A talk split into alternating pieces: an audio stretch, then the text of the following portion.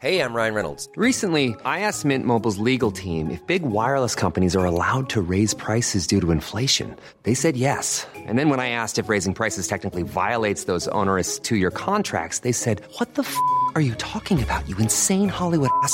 So to recap, we're cutting the price of Mint Unlimited from $30 a month to just $15 a month. Give it a try at mintmobile.com slash switch. $45 up front for three months plus taxes and fees. Promo rate for new customers for limited time. Unlimited more than 40 gigabytes per month. Slows. Full terms at mintmobile.com.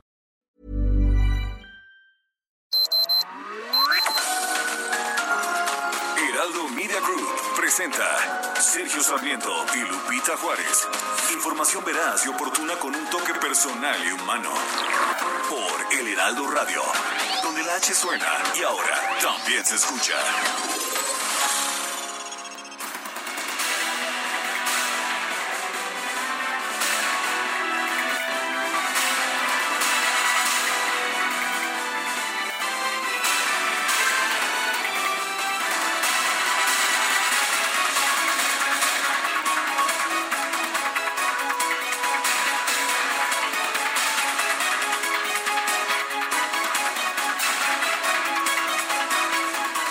Pues ahora sí, ¿qué hacer antes de recibir al presidente de México?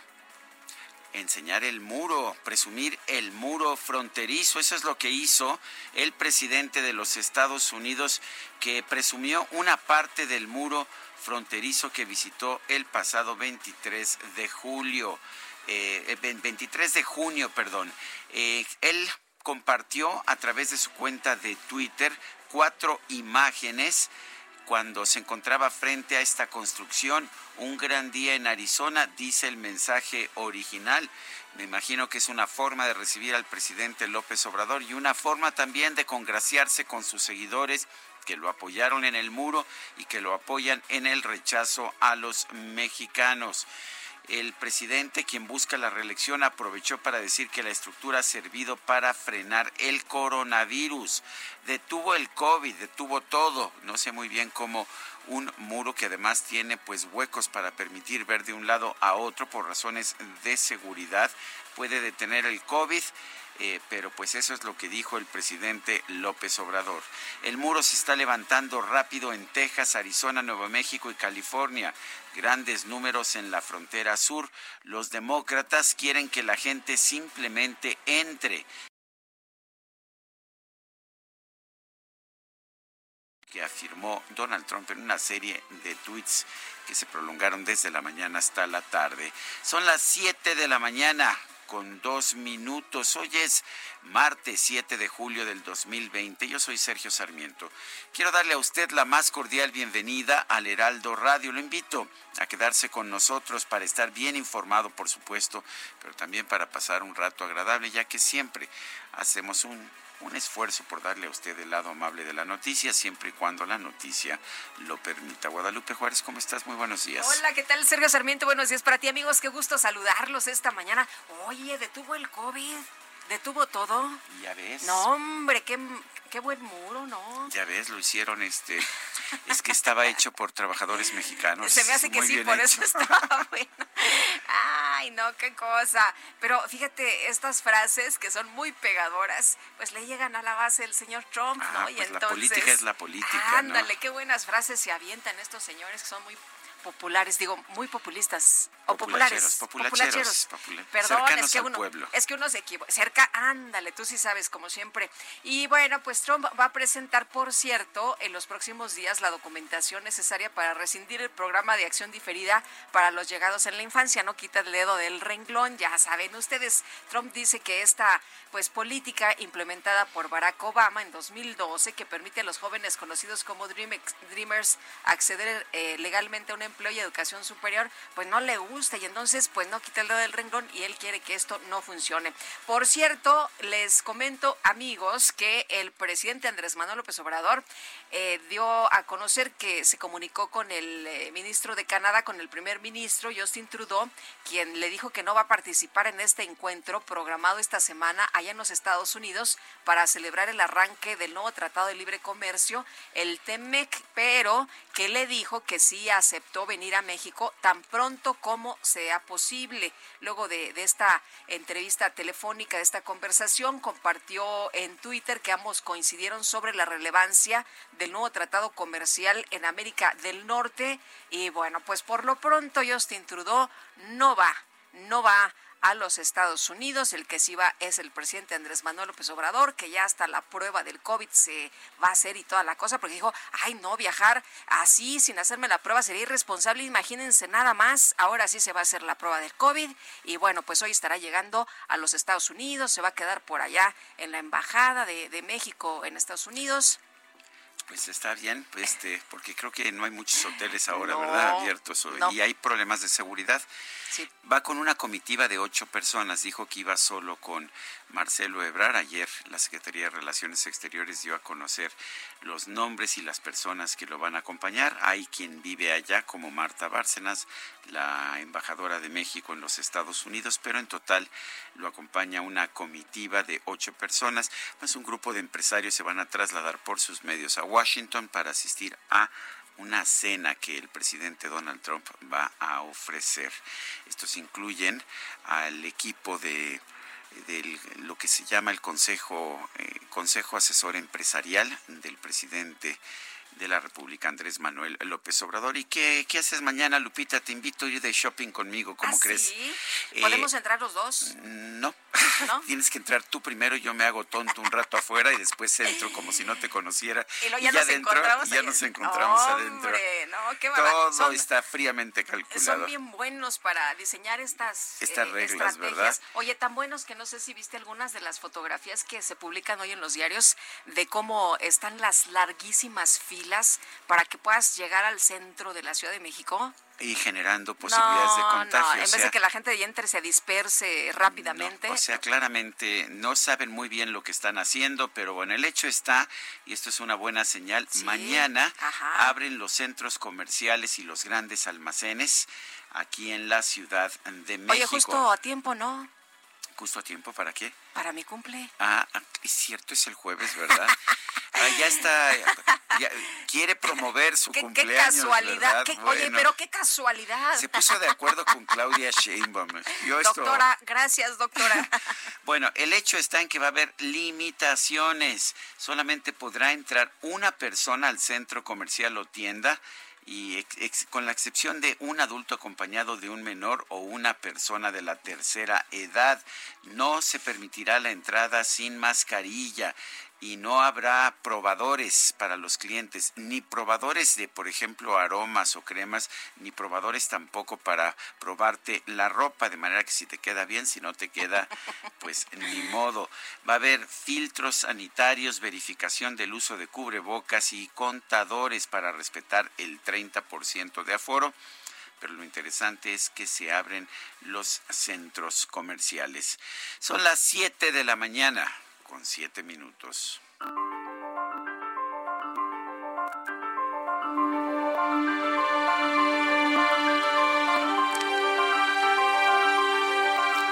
Mantén cerca a tus amigos y aún más cerca a tus enemigos.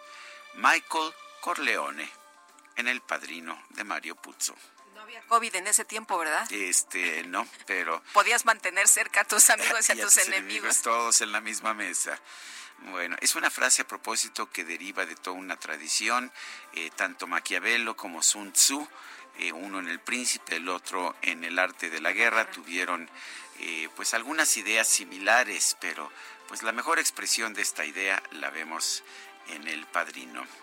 Son las siete con ocho.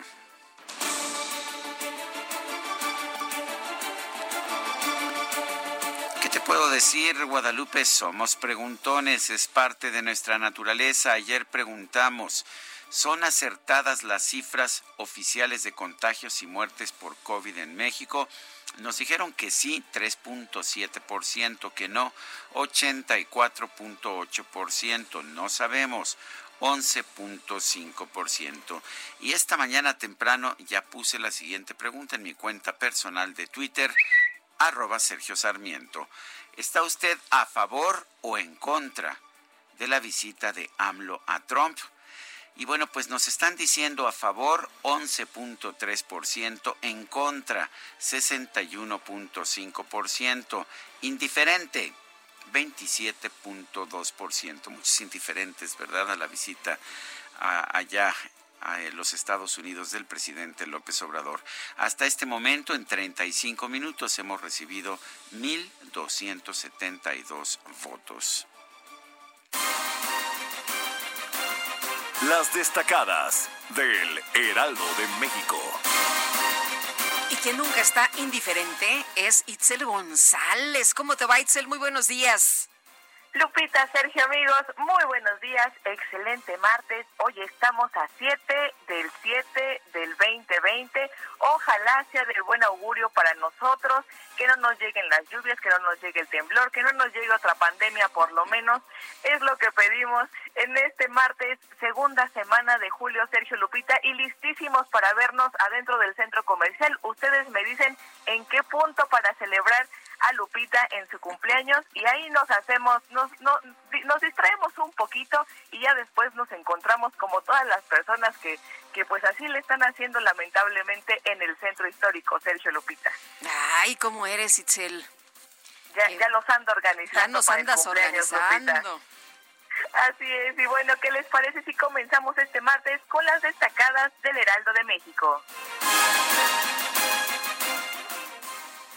En primera plana, el INSABI ni grilla ni bloquea. De acuerdo a Juan Antonio Ferrer, el titular del instituto afirmó que tiene comunicación y respuesta a todos los requerimientos de los 32 gobiernos estatales y que sus hospitales están en total operación. País. Caso Lozoya. Revelan acuerdos corruptos. Para lograr la extradición del ex titular de Pemex, se documentaron sobornos. Ciudad de México, plazas comerciales reabren con tiempo limitado. Tienen autorizado aforo al 30% sin probadores ni productos de prueba. Estados Tamaulipas, Tejanos buscan aquí prueba viral. Detectan a estadounidenses que cruzan a ciudades fronterizas para confirmar si portan el COVID-19. Ven riesgo para la salud de la entidad. Orbe en campaña. Trump ataca a China. El mandatario estadounidense acusa diario a Beijing por la pandemia del coronavirus que él llama Kung Flu. Meta. Jack Johnson, precursor de la lucha. El primer campeón mundial negro de la historia es un símbolo del combate contra el racismo en el deporte de los Estados Unidos. Finalmente, en mercados, consumo familiar registra caída histórica. Las compras de bienes y servicios bajaron 20 y 22% respectivamente. Sergio Lupita, amigos, hasta aquí las destacadas del Heraldo. Muy feliz martes. Muchas gracias, Itzel. Muy buenos días. Son las 7 de la mañana con 13 minutos. Es momento de ir a un resumen de la información más importante de este martes 7 de julio del 2020. Través de Twitter, el presidente de los Estados Unidos, Donald Trump, difundió cuatro fotografías de su visita el pasado mes de junio al muro que se construye en la frontera con México. Aseguró que el proyecto avanza muy rápido por Texas, Arizona, Nuevo México y California y denunció que los demócratas quieren fronteras abiertas que son muy peligrosas, dijo presidente Trump, por cierto, dijo que el presidente de México es su amigo y es un hombre maravilloso después de postear estas fotografías. La Casa Blanca señaló que la reunión que sostendrán mañana los presidentes Donald Trump y Andrés Manuel López Obrador será para reconocer el TEMEC y el esfuerzo conjunto para que Norteamérica fortalezca sus lazos económicos el grupo hispánico del Congreso de la Unión Americana pidió a Trump que se cancele la reunión entre ambos mandatarios, ya que podría usarse para distraer el debate público de la fallida respuesta del gobierno estadounidense ante la pandemia de COVID-19. Bueno, y como respuesta el presidente Donald Trump envió una nota escrita a mano en la que señala que su homólogo mexicano Andrés Manuel López Obrador es su amigo, es un hombre maravilloso, por lo que pues no, no va a cancelar este encuentro. Por su parte, el gobierno de Canadá deseó lo mejor a Estados Unidos y México en la reunión de este miércoles. El primer ministro Justin Trudeau dijo pues, que no puede acudir porque como, como dicen tenía unos compromisos posteriores, que digo previos. Bueno, y la Secretaría de Relaciones Exteriores informó que la agenda del presidente López Obrador durante su viaje a los Estados Unidos contempla que esta noche llegará a Washington, donde se hospedará en la Embajada Mexicana. El miércoles por la mañana acudirá a los monumentos de Lincoln y Benito Juárez y por la tarde se reunirá con su homólogo Donald Trump y la visita va a concluir con una cena. El coordinador de Morena en la Cámara de Diputados, Mario Delgado, pidió no politizar ni dar un sentido electoral a la visita del presidente López Obrador a la Unión Americana mientras que el PAN en San Lázaro exigió que representantes de la oposición y del sector empresarial acompañen al mandatario.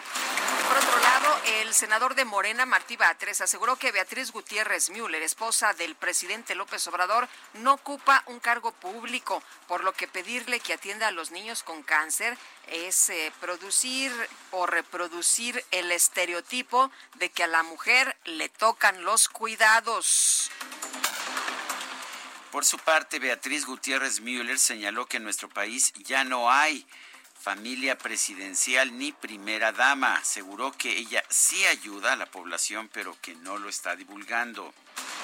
Por cierto, de eso de que a la mujer le tocan los cuidados es un estereotipo, dice Martí Batres. El presidente es una lo ha declaración dicho del presidente. una sí. y otra vez, ¿no? Que las mujeres Son las que- son las cuidadoras, ¿no? Ah, eso es lo que ha dicho. Bueno, un ministro de la Suprema Corte de Justicia admitió a trámite la controversia constitucional promovida por el gobierno de Tamaulipas en contra de la política de confiabilidad, seguridad, continuidad y calidad en el sistema eléctrico nacional. El máximo tribunal también anuló una reforma del Congreso local de Tabasco con la que se eliminaban las licitaciones públicas para proyectos estratégicos de infraestructura y en materia energética como la refinería de Dos Bocas. Era una ley hecha a modo para que no hubiera licitaciones en Dos Bocas y lo que decidió la Suprema Corte es, pues no, esto no, no se vale. Y la Comisión Federal de Competencia Económica, el Sistema Nacional Anticorrupción y distintas organizaciones presentaron una propuesta de ley general de adquisiciones, arrendamientos y servicios del sector público a fin de evitar que las convocatorias del gobierno sean preparadas para que solo un proveedor, un proveedor en específico, las pueda ganar. Este lunes la página de Internet de la Comisión Nacional para la Protección y Defensa de los Usuarios de Servicios Financieros, la CONDUCEF, fue intervenida por presuntos hackers del grupo Anonymous México. Estos colocaron un mensaje en contra del presidente López Obrador y amenazaron con robar información del Banco de México. La presidenta municipal de Tecate, Baja California, Zulema Adams, interpuso una denuncia ante la Fiscalía General de la República en contra del gobernador del estado, Jaime Bonilla, ya que asegura haber sido amenazada, sí, amenazada. ¿Y para qué? Bueno, pues para modificar una ley local. La Comisión de Quejas y Denuncias del INE rechazó la petición de Morena de imponer medidas cautelares al gobernador de Jalisco, Enrique Alfaro, por sus expresiones en contra del presidente López Obrador tras las protestas por el caso de Giovanni López.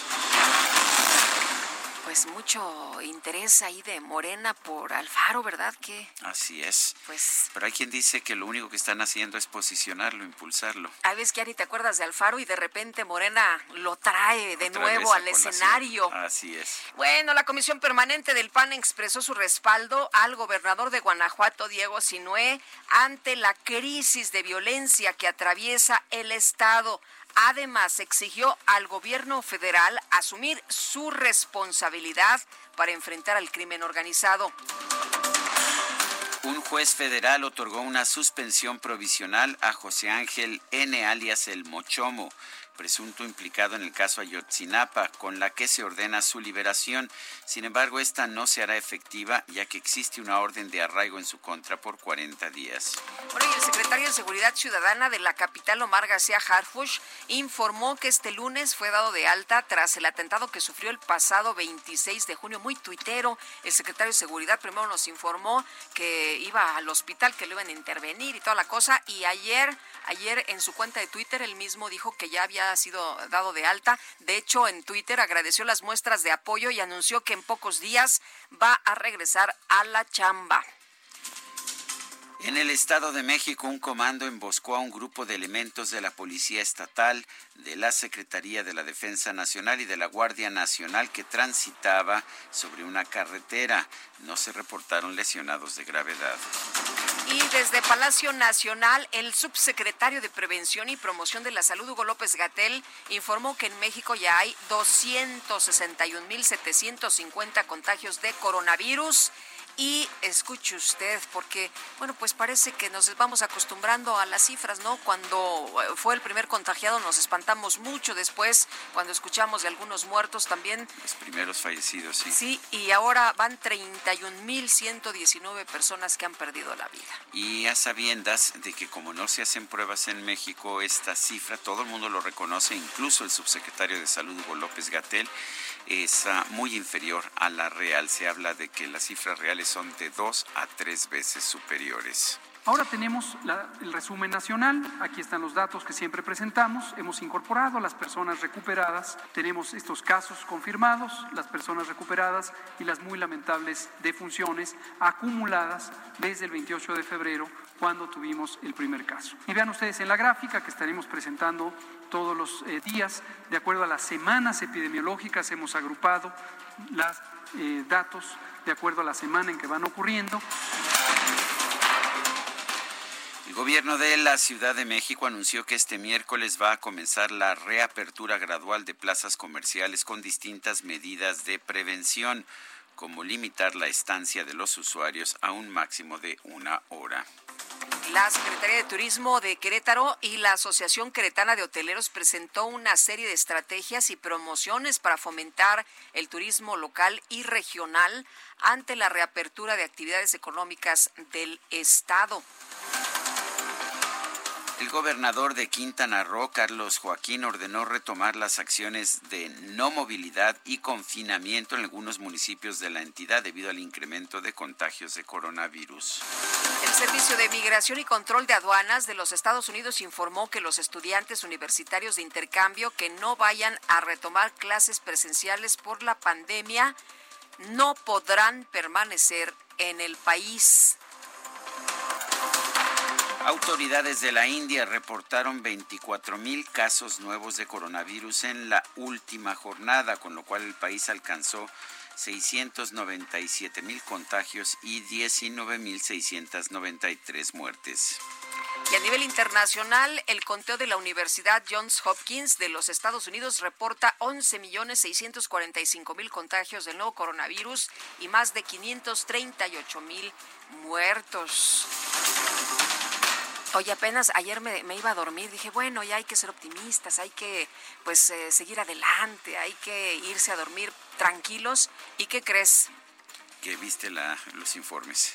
Sí, hombre, vi, vi esto y, y bueno, vi otra nota que las autoridades de China emitieron una advertencia, ¿no? Efectivamente, emitieron una advertencia por la aparición de un caso de peste bubónica en la región fronteriza con Mongolia, país que ya reporta varios contagios. Ya, Pero vale la pena ya. señalar que la peste bubónica es bacteriana, Sí. no es viral, lo cual significa que se puede tratar Sí, con hay medicamentos. Sí, hay cura. Sí. Esa es la gran Pero ya, diferencia. no, ya, pues Ya no quieres ya más. no, ya. Oye, en Bolivia, la Fiscalía del Departamento de La Paz imputó formalmente al expresidente Evo Morales al tan querido aquí en México Evo Morales. Por el que mandaron el avión, un avión de la Fuerza Aérea. usted se sabe, ese mero. 737. ¿Sabes cómo lo, lo, trajeron a cuerpo de rey aquí? Sí, pero no había avión para ir a Estados Unidos ah, de nuestro presidente. No, no, no, eso es distinto porque el presidente no quiere viajar en esos aviones, quiere ir en un comercial. Bueno, pues resulta que se imputó formalmente al expresidente Evo Morales por terrorismo y se solicitó la detención preventiva. Y en información deportiva, el nuevo equipo de la Liga MX, el Mazatlán Fútbol Club FC, anunció de manera oficial que su nuevo estadio será llamado El Kraken. Y son las 7 con 24.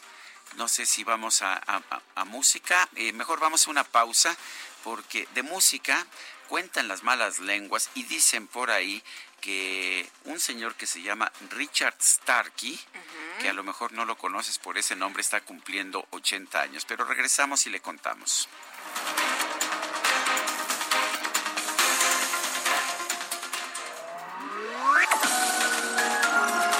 Sergio Sarmiento y Lupita Juárez quieren conocer tu opinión, tus comentarios o simplemente envía un saludo para ser más cálida esta mañana. Envía tus mensajes al WhatsApp 5520 109647.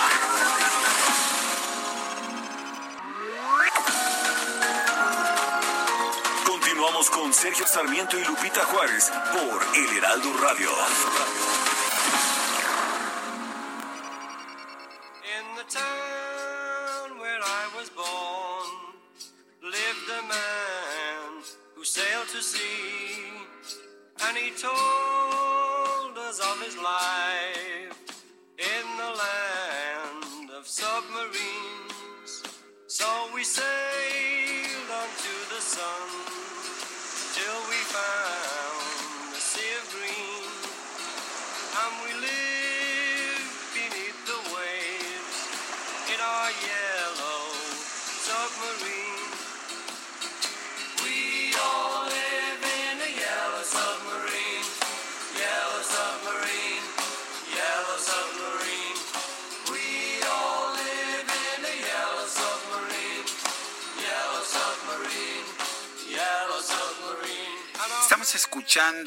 Una canción interpretada por Richard Starkey, mejor conocido como Ringo Starr, el baterista de los Beatles, un hombre que entró de hecho a la banda cuando esta ya se había formado, tenían muy mal baterista y pues los productores que empezaron a verle futuro a esta banda de Liverpool que se llamaba The Beatles pensaron, no, tienen que tener un buen baterista y ellos escogieron a Ringo Starr que había tocado con ellos como sustituto en algunas ocasiones.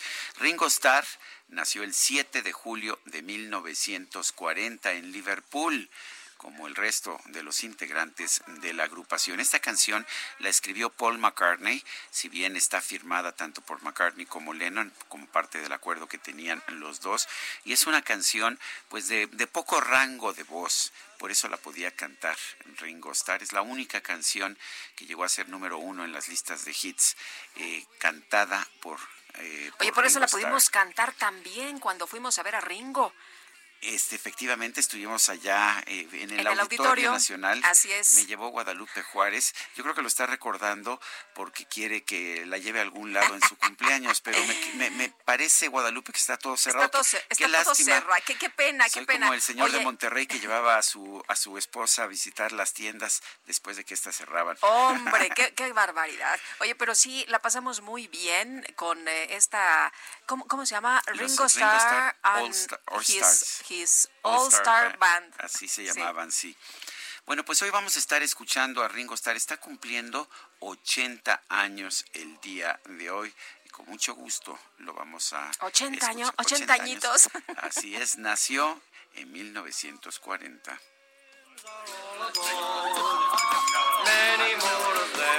Mucha gente se burlaba de que no sabía cantar Ringo Starr, de que no podía cantar, pero era un poco como el el pegamento que unía al grupo y además resultó que en las películas que hicieron, A Hard Day's Night y Help, fue el, mayor éxito como actor porque era muy chistoso como actor. Tampoco era el más guapo, ¿eh? No. y así como que la voz aquí luzca mucho, no, pero está bonita la canción, está divertida, ¿no? A ver, tenemos aquí, me están pasando una, una nota relacionada con Ringo Starr. Dice que por su cumpleaños Ringo Starr va a dar un concierto Sí. online con Paul McCartney. A 50 años de su separación, pues van a dar este mediodía, eh, pues van a tener... van a tener un concierto de paz y amor. Bueno, pues maravilloso, ¿no? Oye, yo no sé si lo que vamos a ver en esta reunión del presidente de los Estados Unidos, Donald Trump, con el presidente de México, Andrés Manuel López Obrador, será de paz y amor. Ya dijo que es un hombre maravilloso, pero pues fíjate que a pesar de que dijo que era su cuate y que era muy maravilloso, presumía ayer el presidente de los Estados Unidos una parte del muro fronterizo que visitó el 23 de junio. ¿Y te parece bien si vamos de una buena vez con Juan Guevara, que está por allá en los Estados Unidos? Allá en Houston, Allá por en supuesto. Houston. Adelante, Juan. ¿Cómo estás, Juan? Muy buenos días. Mi queridísima Lupita, mi querido Sergio, saludos desde la ciudad espacial cerrada por el coronavirus, complicadísimos los casos aquí. Y sí, así es, quiero decirles que Trump no va a cumplir su promesa de campaña. Mate- matemáticamente es imposible. La frontera con Estados Unidos y México mide 450 millas, sí, unos 600 y pico de kilómetros, y para poder terminarla tiene que construir un kilómetro diario de eh, muro fronterizo, lo cual con 178 días en el poder, pues no la va a hacer. O sea, su, su promesa de campaña no la va a hacer. Y esto quiero decirles que lo dijo, eh, las estadísticas de lo, de lo que les estoy diciendo lo dijo el, eh, el jefe Rodney Scott, que es la persona que se encarga de la seguridad fronteriza. Él anuncia constantemente cuánto va, no la va a cumplir. Es una de las cosas que Trump, como siempre, ha dicho que va a hacer y empezó a cambiar el discurso un poco a barreras electrónicas. Quiero decirles realmente que todo esto ya existía desde antes. Los muros electrónicos, los muros cibernéticos y los muros de... eh, Bueno, pero es muy es muy taquillera esta declaración, ¿no? Juan es eh, siempre pues llama la atención. Es la que hace que le aplaudan. ¿Y, y qué, y qué vamos a hacer? Construir un muro. Bravo. ¿Y quién lo va a pagar? México. Y la verdad es que ni los mexicanos la pagan, la que la estamos pagando somos todos los que vivimos de, de pagar impuestos en los Estados Unidos. Y te insisto, es simple y sencillamente circo para la base de Trump. Esa es la realidad de las cosas. Entonces, ni la va a cumplir, mate- matemáticamente es imposible, no tiene ningún tipo de diferencia con algo que se haya hecho en el pasado, y al final del día han cambiado esta eh, muro fronterizo con lo que dijimos que son eh, circunstancias electrónicas para permitir que, o para prevenir el paso ilegal a los Estados Unidos. Muy bien, pues Juan, vamos a estar muy pendientes de esta visita. Hoy el presidente viaja ya a los Estados Unidos. Aquí llega hoy en la noche, ¿eh? aquí llega yo en la noche, y quiero decirles rápidamente que una de las cosas que se está cubriendo muchísimo es el hecho de que viaja comercial, llega hoy en la noche, obviamente no se han dado los detalles de por qué vuelo, etcétera, pues por, por la situación Pero de tiene que hacer escala, ¿no? tiene que hacer escala y como cualquier turista tiene que entrar a un, eh, a un puerto de entrada y de ahí volar a Washington. No se ha dicho por qué puerto de entrada va a ser constantemente, no se ha dicho qué aerolínea va a tener. Lo que sí es que tiene mucho más cobertura el hecho de que viaje comercial del presidente López Obrador que la agenda. Eh, hay una declaración de la Casa Blanca que salió hace unas horas en donde se planea que eh, pues van a ser dos temas centrales lo que va a suceder. Uno, que van a reconocer la importancia del pacto del TEMEC, sí, que entró en um, entró en efecto en julio primero y de los esfuerzos conjuntos, esto directamente a la Casa Blanca, eh, en relación a cómo van a ayudarse las economías para combatir la pandemia del coronavirus. Son las dos cosas que están eh, es la, es la eh, prácticamente la declaración que salió de la Casa Blanca directamente de la Secretaría de Prensa de la Casa Blanca. No hay más, no se ha publicado la agenda, no se ha dicho nada. Y eso, obviamente, en el marco de que en unos días Trump piensa otra vez enviar los papeles de DACA, dándole un golpe fuerte al 85% de inmigrantes mexicanos, que es el total del DACA, que pueden perder sus beneficios, por lo que Trump va a ser la misma semana que se junta con López Obrador.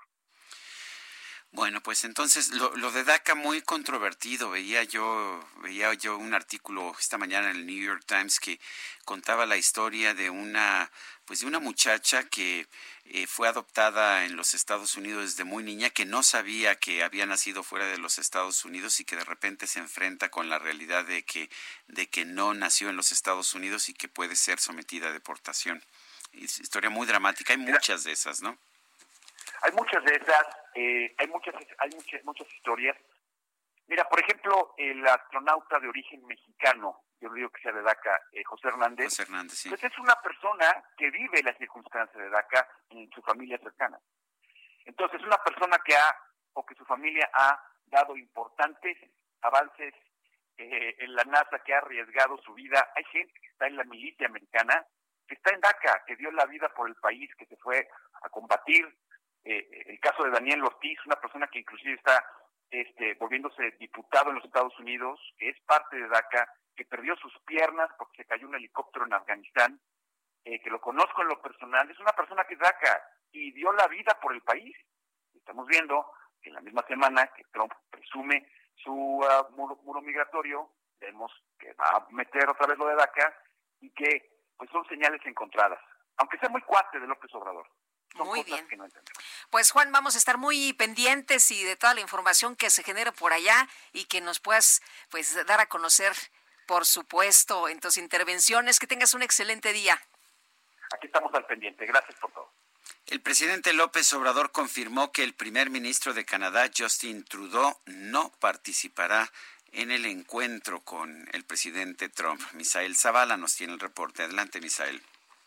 Así es, Sergio, buenos días. Lupita, durante su conferencia de prensa mañanera, el presidente Andrés Manuel López Obrador informó de la negativa del primer ministro de Canadá, Justin Trudeau, a acudir a la visita oficial eh, de que sostendrá mañana en Washington con el presidente Donald Trump. En cambio, eh, algunas horas después, Ayer sostuvieron una comunicación telefónica en la que discutieron los esfuerzos realizados por cada país para combatir al COVID-19. Esperaron su pronta eh, oportunidad de reunirse en persona.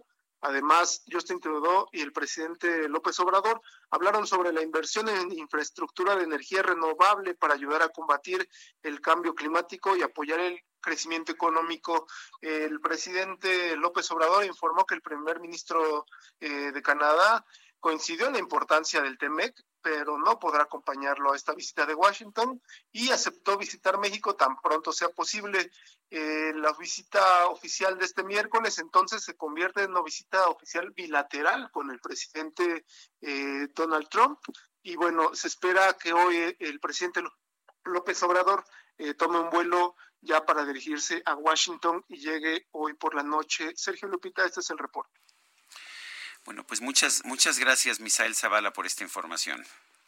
Gracias, buenos días. Bueno, y el líder de la mayoría de Morena en la Cámara de Diputados, Mario Delgado, pidió no politizar ni dar un tinte electoral a la visita diplomática del presidente López Obrador al mandatario de los Estados Unidos, Donald Trump. Este encuentro se da pues en circunstancias diferentes a las que hubo hace unos años cuando el expresidente Peña Nieto recibió en Los Pinos a Donald Trump siendo este candidato a la presidencia de su país.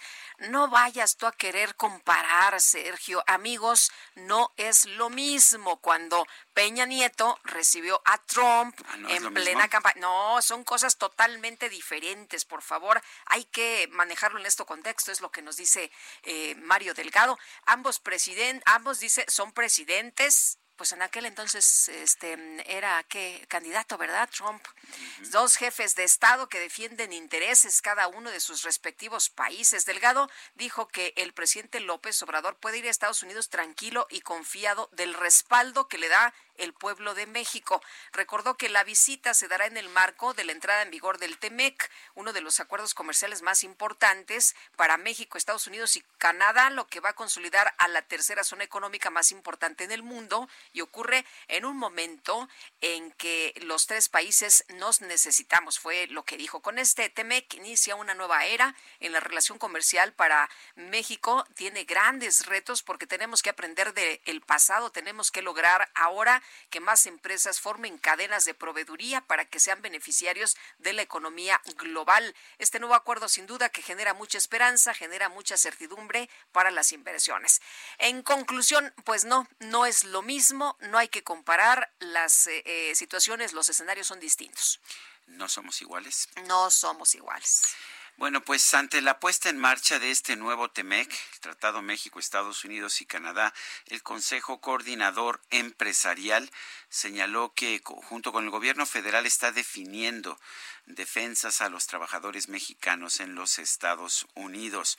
Vamos a conversar con Carlos Salazar Lomelín, el expresidente del Consejo Coordinador Empresarial. Lo tenemos en la línea telefónica y siempre es un gusto platicar contigo. Carlos, gracias por tomar la llamada. Muchas gracias, Sergio. Eh, buenos días también a Lupita. Hola, ¿cómo estás? Buenos días. Quisiera primero hacerte una pregunta de coyuntura. ¿Cómo ves esta visita del presidente López Obrador al presidente Donald Trump. Eh, usualmente el presidente del Consejo Coordinador Empresarial acompañaba al presidente de la República en sus visitas internacionales. Esto pues para dar una señal de unidad, pero también para pues lograr acuerdos uh, positivos en materia eh, en materia empresarial. Eh, ¿Qué piensas de la visita? ¿Qué piensas de que pues en esta ocasión uh, los empresarios son nada más los miembros de su consejo asesor? Bueno, la, la visita, hablar con tu socio más importante y el país más grande del mundo, pues siempre es una oportunidad de ir a plantear tus prioridades. Nos parece que, que es eh, una magnífica oportunidad, si así la puedo poner. Eh, además, con lo del tratado de, de, entre México, Estados Unidos y Canadá recién firmado. Yo creo que siempre hay temas eh, importantísimos que platicar con Estados Unidos desde el control de las drogas, desde los migrantes y evidentemente la parte fundamental para nosotros, que es la parte económica, ese flujo diario de, de, productos que se dan con los Estados Unidos. Tú sabes que casi pasa un, un billón de dólares, mil millones de dólares anuales, digo, anuales diarios entre México y Estados Unidos. Entonces, eh, yo creo que en ese marco es importante lamentablemente se da en una situación como esta de la pandemia, en donde las medidas van a ser enormemente complejas. Nosotros habíamos planteado ya desde hace más de un mes, sabiendo que se iba a dar una reunión de esta naturaleza en los primeros días de julio, que hiciéramos la reunión anual que tú sabes que hacemos, Sergio, del CEO Dialogue, eh, en el marco de la visita del presidente mexicano y del las pláticas entre los dos presidentes. Pero es imposible con la cuestión de la pandemia, no hay manera de poder tener una comunicación cara a cara, no es posible desplazamiento eh, de las personas, eh, todas son limitaciones este, enormemente graves como para realizar una cosa de esta naturaleza. Yo creo que habrá tiempo para, para realizarlo y, nosotros le deseamos muy buena suerte al presidente. Pero sí consideras que es positivo que se que viaje el ah, presidente pues siempre será bueno, siempre será bueno, te digo, lástima que se haga en el marco de esta pandemia, este, de que el presidente hable con el, presidente de Estados Unidos. He oído todas las críticas de que lo van a usar electoralmente, pero mira, no hay momento este ideal para para esta, estos encuentros siempre, siempre un país tan enorme como Estados Unidos, con tantos intereses, siempre tiene en su agenda algún, algún disenso con algo o con alguien, siempre. Si no es porque hay elecciones, es porque está peleado con alguna región del mundo, porque estás defendiendo una determinada política que tratan de impulsar. Siempre hay algo este, dentro de la agenda norteamericana que no necesariamente hace que los eventos suenen así perfectos para, para un visitante mexicano hacia, hacia los Estados Unidos. Eh, Carlos, en el tema de, de, la reactivación de la economía, el presidente está muy optimista, lo hemos escuchado una y otra vez. Eh, sin embargo, por otra parte, habla, cuando habla aquí en México, pues de cambiar a, veces las reglas del juego. Eh, ¿Crees que con todo esto podemos tener en realidad un tratado de libre comercio que sea benéfico para México, que nos reactive la economía, que sí nos ayude, que sí nos pues se impulse a generar. Lupita, yo, yo he tratado de ser muy claro en mi, reflexión que he hecho sobre esto. eh, el tratado ya estaba, o sea, nosotros tenemos un tratado de libre comercio, eh, la relación con Estados Unidos, las cadenas de abastecimiento ya existían. Sin duda hay alguna parte de inversiones que se habían detenido hasta no tener ya el mensaje, pero los mercados se adelantan, Lupita, y van leyendo las, las, las señales. Esto no es algo nuevo, es una cosa formal de que del 30 de junio teníamos un tratado que se llamaba TLC y el día primero de julio tenemos uno que se llama eh, México, Estados Unidos y Canadá o TEMEC. Eh, desde, desde diciembre pasado se había firmado. Las, eh, todo aquel que tenía una inversión detenida pues sabe que sabía ya que esto era un hecho. Así que yo creo que no es de que de un día para otro, como si fuera una vara mágica, va a haber aquí toneladas de inversión en México, sino que van a seguir el curso que han seguido en los últimos meses. Yo lo que sí destaco y estoy seguro que ese tema va a estar en la mesa, porque ha estado en la mesa de las organizaciones empresariales norteamericanas. Eh, nosotros tenemos un constante contacto con ellas, eh, es el hecho de, pedir certidumbre. En las reuniones que hemos tenido en las últimas semanas, en este marco de organizar el CEO Dialogue, eh, los temas que han salido fundamentales son pues la certeza y la certidumbre jurídica. Entonces yo creo que eso es positivo que se hable y que de alguna manera se defina cuál va a ser la posición que nosotros tengamos. Bueno, pues ah, yo, yo quiero agradecerte, Carlos Salazar Lomelín, presidente del Consejo Coordinador Empresarial, que hayas conversado con nosotros. Es, uh, es, es, importante, es un momento muy importante y coincido en tu mensaje de la certidumbre, creo que es algo que tenemos que tener. siempre es agradable también platicar con ustedes dos. ¿eh? Muchas gracias, Carlos. Muy buenos días. Un abrazo. Gracias. Carlos Salazar Lomelín, presidente del Consejo coordinador empresarial. Bueno, y hoy viaja el presidente a los Estados Unidos, el presidente López Obrador, pero hay mañanera. Él el día de hoy tiene sus actividades desde Palacio Nacional. Ahí está Augusto Atempa. ¿Y cuáles han sido los temas? Augusto, muy buenos días. Muy buenos días, Sergio Lupita. Pues hoy, como bien lo mencionas, el presidente López Obrador a su encuentro con Donald Trump rindió su conferencia de prensa desde el Salón Tesorería. Mencionó que el viernes estará de vuelta en el país y desde muy temprano dará su mensaje desde Palacio Nacional. López Obrador dijo que este encuentro es muy benéfico, eh, va a ser eh, muy importante para alentar la integración económica entre las tres naciones en beneficio de los pueblos y para eso es la visita. Dijo que siempre es importante que haya cooperación para el desarrollo, pero ahora en una circunstancia de crisis económica mundial, pues este tratado ayudará mucho pero como siempre es tradición, hoy es martes y pues se dio el informe de salud y por ello estaba presente el secretario de salud y el subsecretario López Gatel, quien expuso que llegará un momento en que la especie humana deberá establecer un equilibrio ecológico entre el virus SARS-CoV-2 y reiteró que pues este virus se mantendrá por muchos muchos meses, quizás años en el planeta.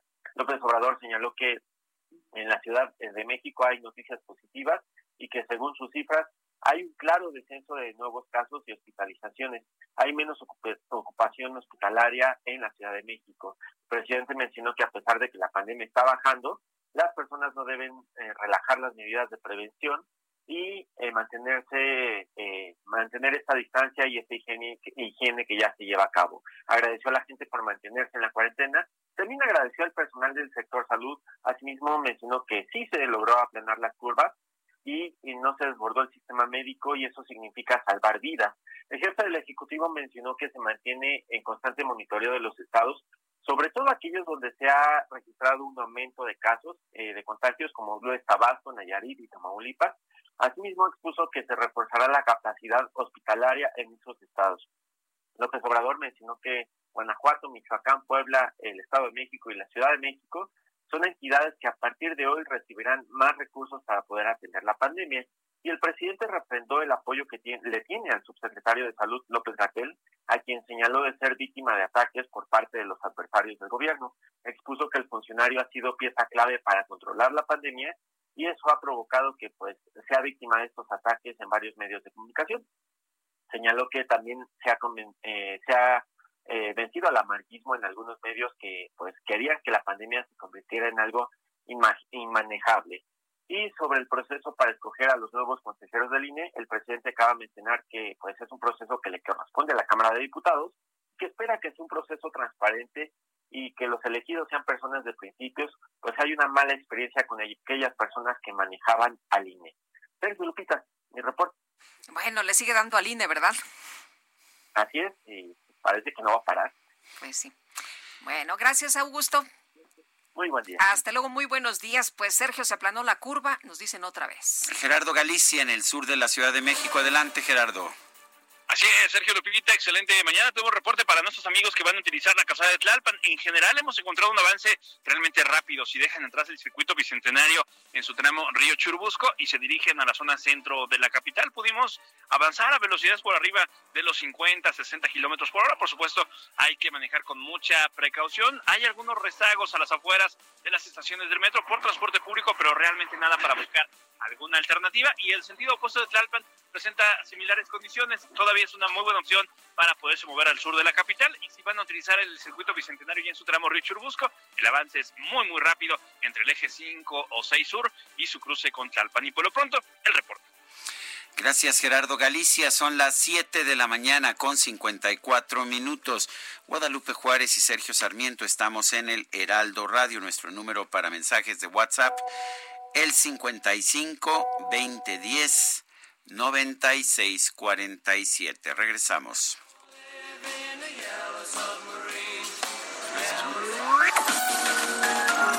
Sergio Sarmiento y Lupita Juárez quieren conocer tu opinión, tus comentarios o simplemente envía un saludo para ser más cálida esta mañana.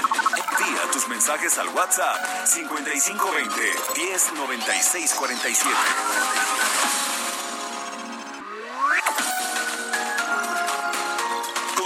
Con Sergio Sarmiento y Lupita Juárez por El Heraldo Radio.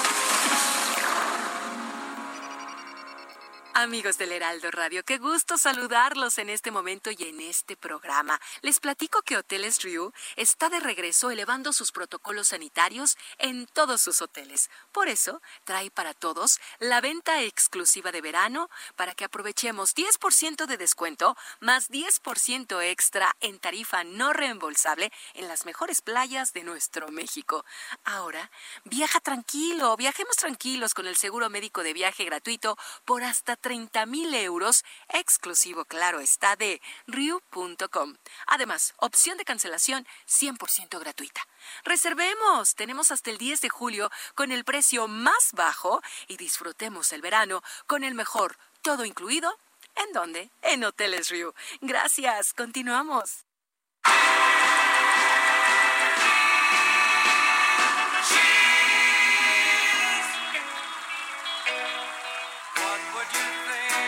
Otra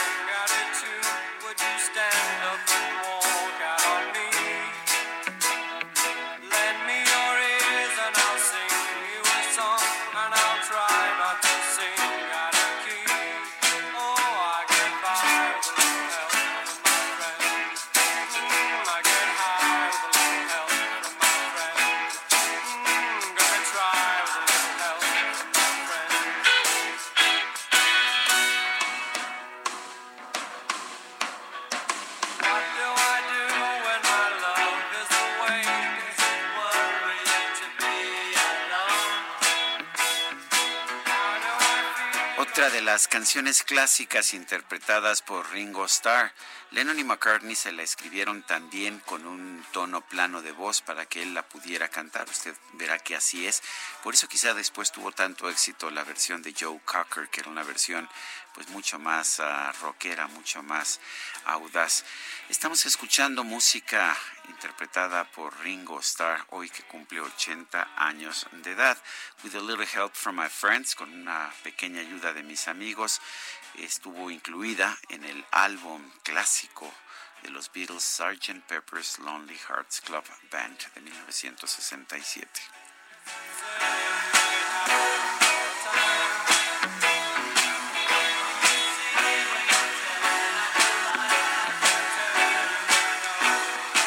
Quiero quiero un momento de silencio y de reflexión para mandar un fuerte abrazo a nuestra compañera Adriana Delgado.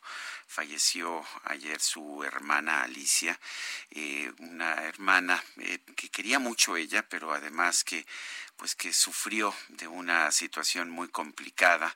Eh, en el hospital de Pemex allá en el Ajusco.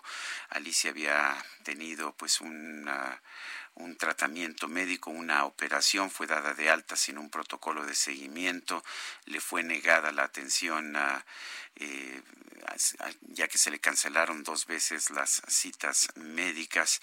Y bueno, pues, eh, ¿qué es lo que nos ha pasado con el COVID? Eh, que muchísima gente fallece de COVID, pero muchísima gente está falleciendo de otras enfermedades porque se le niega la atención médica ante esta saturación de los servicios médicos, ante este desbordamiento, este colapso de los servicios médicos que nos dicen las autoridades que no existe. Un fuerte abrazo a Adriana Delgado. Eh, pues una mujer con la que he trabajado durante muchos años y a quien eh, quiero y bueno pues la verdad es que Adriana te mando un fuerte abrazo seguramente no nos estás escuchando en este momento pero pero ahí va este abrazo por mi parte. Parte de todo el equipo, ya sabes que te queremos, Adriana, y bueno, pues lamentamos mucho el fallecimiento de Alicia. Un abrazo de todos nosotros, nuestro cariño siempre.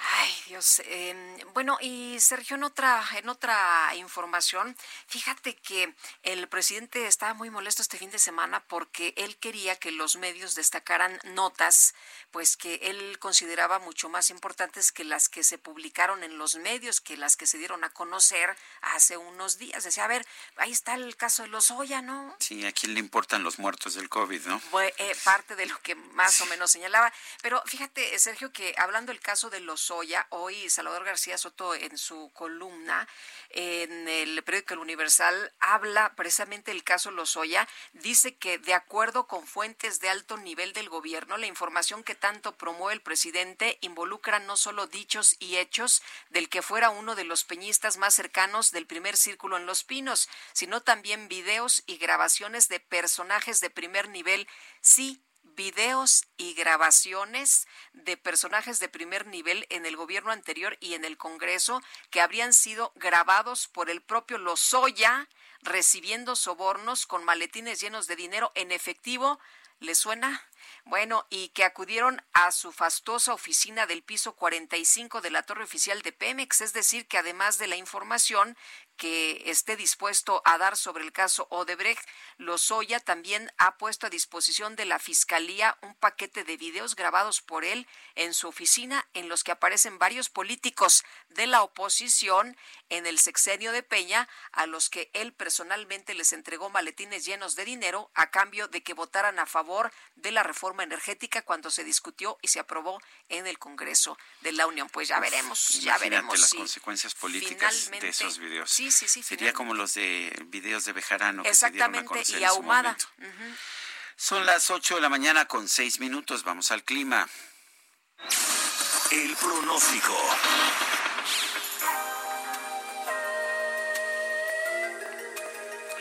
Roberto Rodríguez, meteorólogo del Servicio Meteorológico Nacional de la Conagua. ¿Cómo estás? Buenos días. Es un gusto saludarlo, muy buenos días. Pues para el día de hoy las condiciones, el día de ayer se formó lo que es la tormenta tropical Cristina, misma que se ubica frente a las costas de Guerrero y Michoacán. Ocasionará lluvias puntuales muy fuertes e intensas en el occidente y sur del territorio nacional, así como rachas de viento de 60 a 70 kilómetros por hora y oleaje elevado de 2 a 3 metros de altura sobre las costas de Oaxaca, Guerrero y Michoacán, además de aportar inestabilidad atmosférica sobre el centro del país. Por otro lado, un canal de baja presión prevalecerá desde el norte hasta el centro del territorio nacional, continuará interactuando con inestabilidad superior con el ingreso de aire húmedo del Océano Pacífico, ocasionando lluvias puntuales fuertes a muy fuertes acompañadas de actividad eléctrica, rachas de viento y posibles granizadas sobre entidades del noroeste y centro del país, incluyendo lo que es el Valle de México, así como chubascos y lluvias puntuales fuertes en el norte y noreste de la República Mexicana. Otro canal de baja presión sobre el sureste de México originará chubascos y lluvias puntuales fuertes, acompañadas de actividad eléctrica y rachas de viento sobre Tabasco, Chiapas y sur de Veracruz, además de lluvias aisladas sobre lo que es la península de Yucatán. Por último, se estiman temperaturas superiores a 40 grados centígrados en nueve entidades, pudiendo rebasar los 45 en Baja California y Sonora. Desde la Comisión Nacional del Agua, Servicio Meteorológico Nacional, las condiciones para el día de hoy. Un gusto saludarlos. Muchas gracias, Roberto. Hasta luego. Bueno, y hoy el presidente Andrés Manuel López Obrador realizará su primer viaje oficial al extranjero desde que asumió el cargo en diciembre del 2018 y será precisamente a los Estados Unidos. Se va a reunir con su homólogo Donald Trump en un encuentro para celebrar la entrada en vigor del Tratado de Libre Comercio, el TEMEC, y Jerónimo Gutiérrez, embajador de México en Estados Unidos. Como siempre es un gusto poder platicar contigo. Muy buenos días. Jerónimo, ¿cómo estás? ¿Qué tal, Sergio Lupita? Muy buenos días, encantado de estar con ustedes. Muy buenos días al auditorio. Hay quien piensa que no es el momento para realizar esta visita independientemente de las circunstancias. ¿Qué opinas tú? Yo creo que nunca hay un momento perfecto. Este es un momento difícil. Difiere un poco con la idea de decir es un momento súper oportuno. Es un momento difícil porque hay un proceso electoral en Estados Unidos y por lo tanto hay toda esto ha generado una polémica, es obvio, es público eh, y me parece que también que, las condiciones en Puerto México son difíciles. Eso no quiere decir, Sergio, desde un punto de vista per se, que la visita no deba llevarse a cabo. Eh, yo pienso que siempre es útil que los presidentes de Estados Unidos en México se encuentren prácticamente bajo cualquier condiciones y que aún y cuando haya diferencias, que las debe de haber, asumo, este, pues tengan oportunidad de tratarlas y con algo de suerte superarlas.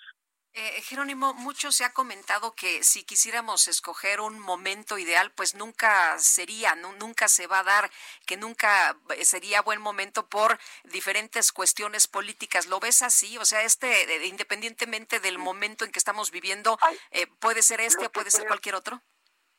Lo que creo es que hay, hay que ser, siendo, digamos, creo que realistas, hay dos costos en esta visita al menos. Uno es un costo con los demócratas eh, a quienes evidentemente por el momento del proceso electoral en Estados Unidos les ha lastimado la visita per se y el manejo, sobre todo de parte de Estados Unidos ella. Me parece que este costo, y lo he dicho antes, debe de minimizarse en todo lo que sea posible. Eh, a mí me hubiera gustado ver que hubiera un encuentro dentro de la visita con el liderazgo demócrata. No conozco hasta qué punto eh, eso haya sido posible, si aún está la posibilidad, etcétera, pero me parece que ahí hay un costo que sin duda hay que minimizar. Y por otro lado, en México, y eso lo puedo decir eh, porque lo viví en carne propia, pues a cualquier funcionario, desde el presidente hasta un director general, que se le vea tratando de construir cualquier cosa con la administración del presidente Trump y con él, va a pagar un costo político. Y, y, esto es debido a las expresiones que ha tenido en particular el presidente Trump respecto a México. Entonces, yo creo que esos costos se tienen que calcular, en su caso asumir, y lo que me parece es que hay que hacer la visita lo más útil posible. Eh, creo que el el banderazo de salida al TEMEC no es suficiente para hacer una visita, y lo he dicho también, es un hecho histórico, sí, importante, por supuesto, positivo para México también, pero no es suficiente. Y creo que debe de haber una agenda más amplia eh, eh, para que se aproveche la visita. Normalmente un encuentro entre presidentes sirve para que las burocracias después de la visita se pongan a trabajar más rápido en asuntos que son de interés mutuo. Ojalá y eso ocurra en esta ocasión hay quien ve que pudiera haber dificultades con el Partido Democrático, con los demócratas en la oposición por, por esta visita. ¿Tú lo ves así o finalmente el Partido Democrático depende demasiado de los votantes mexicanos? Yo, yo creo que esa idea de que esto eh, va a cambiar radicalmente o puede tener la visita una influencia, en mi experiencia, una influencia en la elección aquí interna, no. Yo creo que el presidente Trump sí está consciente de que este el, la renegociación del Telecan y la construcción de un nuevo acuerdo, ahora el TEMEC, fue una promesa de campaña eh, y quiere eh, retransmitir a su base que eh, ha cumplido con ese compromiso. Me parece que eso, eso es un hecho y sería innegable. y también creo que eh, al presidente López Obrador eh, le viene bien, dada la condición económica en México, pues que mostrar que hay un nuevo acuerdo con los Estados Unidos, y repito, es un acuerdo que, que es útil. Yo lo único que pienso, Sergio, es que este acuerdo es una condición necesaria, pero no suficiente para que la economía se recupere plenamente. Si no hacemos el trabajo interno y si no mejoramos las condiciones de certidumbre y oportunidad para la inversión nacional y extranjera, creo que no va a ser suficiente. Es una condición necesaria simplemente. Eso creo que es lo más importante. Ahora, qué bueno que le va a dar el banderazo de salida. Qué bueno que el presidente se encuentre con su homólogo. Me parece que eso es eh, útil. Y francamente creo que hay que dar el beneficio de la duda de que la visita resulte en cosas positivas para todos los mexicanos. Eh, me parece que ese debe ser el objetivo último, ¿no? Oye, siempre hay símbolos eh, en eh, estas comunicaciones que hay entre los presidentes. Ayer el presidente de los Estados Unidos, previo a la visita del presidente Andrés Manuel López Obrador, quien dijo que pues es un amigo, que es un hombre maravilloso, postea unas fotografías de el muro Jerónimo. ¿Cómo debe lo debemos ver como un mensaje para nosotros o un mensaje para para su base allá en Estados Unidos? Francamente creo que eh, creo que hemos aprendido un poco a, distinguir la, los tweets eh, del presidente Trump respecto a todo lo demás que pasa y creo que hay una diferencia. Obviamente no tiene por qué gustarlos, obviamente no es un gesto pues muy amable en, en las vísperas de una visita, eh, sin duda, pero creo que tiene que ver mucho más con su propia base, ¿no? Este, me parece que el tema, eh, digamos, ahora sí, me parece que el tema del muro a final de cuentas tendrá que encontrar alguna expresión pública en el contexto de la visita. Este, yo creo que sobre todo si hay exposición a medios, vendrá naturalmente esa pregunta. Este, y creo que eh, hay que buscar, hay que reconocer que existe una diferencia, ¿no? Es, decir, eh, tenemos una diferencia en eso claramente con la administración del presidente Trump. No nos gusta, no, no pensamos que un muro refleje el tipo de relación que tenemos que tener. Me parece que también hay que reconocer que es difícil en la medida que evitarlo, en la medida en que se esté construyendo de su lado y que eh, no, eh, digamos, no viole nuestra soberanía, como ha dicho el propio presidente. Pero pues es un tema, es un tema complicado. Eh, la construcción de vallas en la frontera empezó en 1992. Y lo que creo que hace la diferencia en esta ocasión, eh, y lo digo con todas sus letras, por decirlo de alguna manera, durante la administración del presidente Bush 43, pues se construyeron eh, más de 300 millas o 400 millas de vallas, ¿no? Lo que, lo que pasa es que en esa ocasión nunca hubo de por medio una agresión hacia México a la hora de realizar esas obras. Y creo que eso es lo que en esta ocasión lo hace distinto. Por supuesto, también la pretensión de, que México vaya a pagar eh, por ello, lo cual a mi juicio ha quedado plenamente claro que no va a ser y que no es así. ¿no? Pues yo quiero agradecerte, Jerónimo Gutiérrez, ex embajador de México en los Estados Unidos, esta conversación. Todo lo contrario, Sergio, con mucho gusto. Igualmente, Lupita, muy buenos días a ustedes y al auditorio. Hasta luego, muchas gracias. Buen día. Y vámonos con el químico, ¿no? Vamos con el químico cuando son las 8 con 16. El Químico Guerra con Sergio Sarmiento y Lupita Juárez.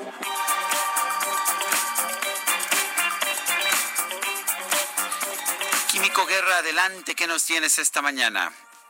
Pues este TEMEC, Sergio y Lupita, contiene un capítulo ambiental que es importante. Fíjense que cuando se eh, pues, pudo negociar y finalmente se firmó el primer eh, el decano, el Tratado de Libre Comercio de América del Norte, fue el primer tratado, eh, digamos, de libre comercio y sigue siendo el único en el mundo que tiene un capítulo específico incorporado al tratado sobre las cuestiones ambientales, una comisión de cooperación ambiental. Y afortunadamente uno de los diez nuevos capítulos en este nuevo TEMEC está dedicado al medio ambiente. De esto no van a hablar ni Trump ni López Obrador, porque a ninguno de los dos es un tema que les interese mucho. Pero esos, este capítulo está dedicado a la calidad del aire, energías limpias, basura marina, gestión forestal, los océanos, la adaptación, porque una cuestión es la mitigación, o sea, cómo se logra reducir los impactos ambientales, por ejemplo, bajarle a las emisiones de gas efecto invernadero, pero otra muy distinta, igualmente importante, Sergio Lupita, es cómo vamos a adaptar a las comunidades de humanos a los cambios que vienen, ¿no? Con el calentamiento global, etcétera, la protección de la capa de ozono, también la conservación y la biodiversidad. Este acuerdo de cooperación ambiental, ECA, por sus siglas en inglés, Environmental Cooperation Agreement, modernizado, mantiene la operación institucional. Es algo que nos tenía muy, muy preocupados, Sergio Lupita, que con esta visión específica que tienen estos dos mandatarios, pues prácticamente se cancelara este apartado ambiental que tenía el tratado. Pero no, se mantiene la operación institucional a través de la Comisión de Cooperación Ambiental, el financiamiento queda ya específico dentro del tratado, el financiamiento no se puede cortar y un programa de trabajo. Es importante porque este programa de trabajo tiene un plan estratégico al 2025, cuando ya ninguno de los dos, ni Trump ni López Obrador, estén en la presidencia. Por lo tanto, va a seguir esta preocupación por mantener el medio ambiente de los tres países en buen estado. ¿A qué eh, se concreta esto? A que ninguno de los tres países puede violar su propia legislación ambiental, puede permitir, ¿verdad?, que se estén traspasando los límites máximos de emisión, de descargas, de manejo de residuos, etcétera. Y esto es importante para el medio ambiente porque a final de cuentas sí tenemos un medio ambiente que cuidar, sí tenemos que ver cómo le vamos a hacer para bajar los impactos negativos que estamos teniendo. Esta pandemia nos demostró la resiliencia que tiene la naturaleza, cómo inmediatamente respondió favorablemente a la baja del impacto que hacemos los humanos. Y bueno, pues es algo de lo que no se va a hablar, pero ahí está, prácticamente no se ha comentado esta cuestión ambiental, pero afortunadamente quedó en el tratado uno de los diez nuevos capítulos, Sergio Lupita, dedicado precisamente al medio ambiente, Sergio Lupita. Bueno, pues muchas gracias, Químico. Al contrario, muy buenos días, buenos días, Lupita. Igual para ti, Químico, muchas gracias, muy buenos días. Pues sí, los presidentes van y otros vienen, ¿no? Las cosas ahí importantes es lo que, lo que se queda, Sergio. Y en este caso, como nos dice el Químico Guerra, pues hay que estar atentos del medio ambiente. Y vámonos, pero en el metro. Reporte en Metro con Palmira Silva.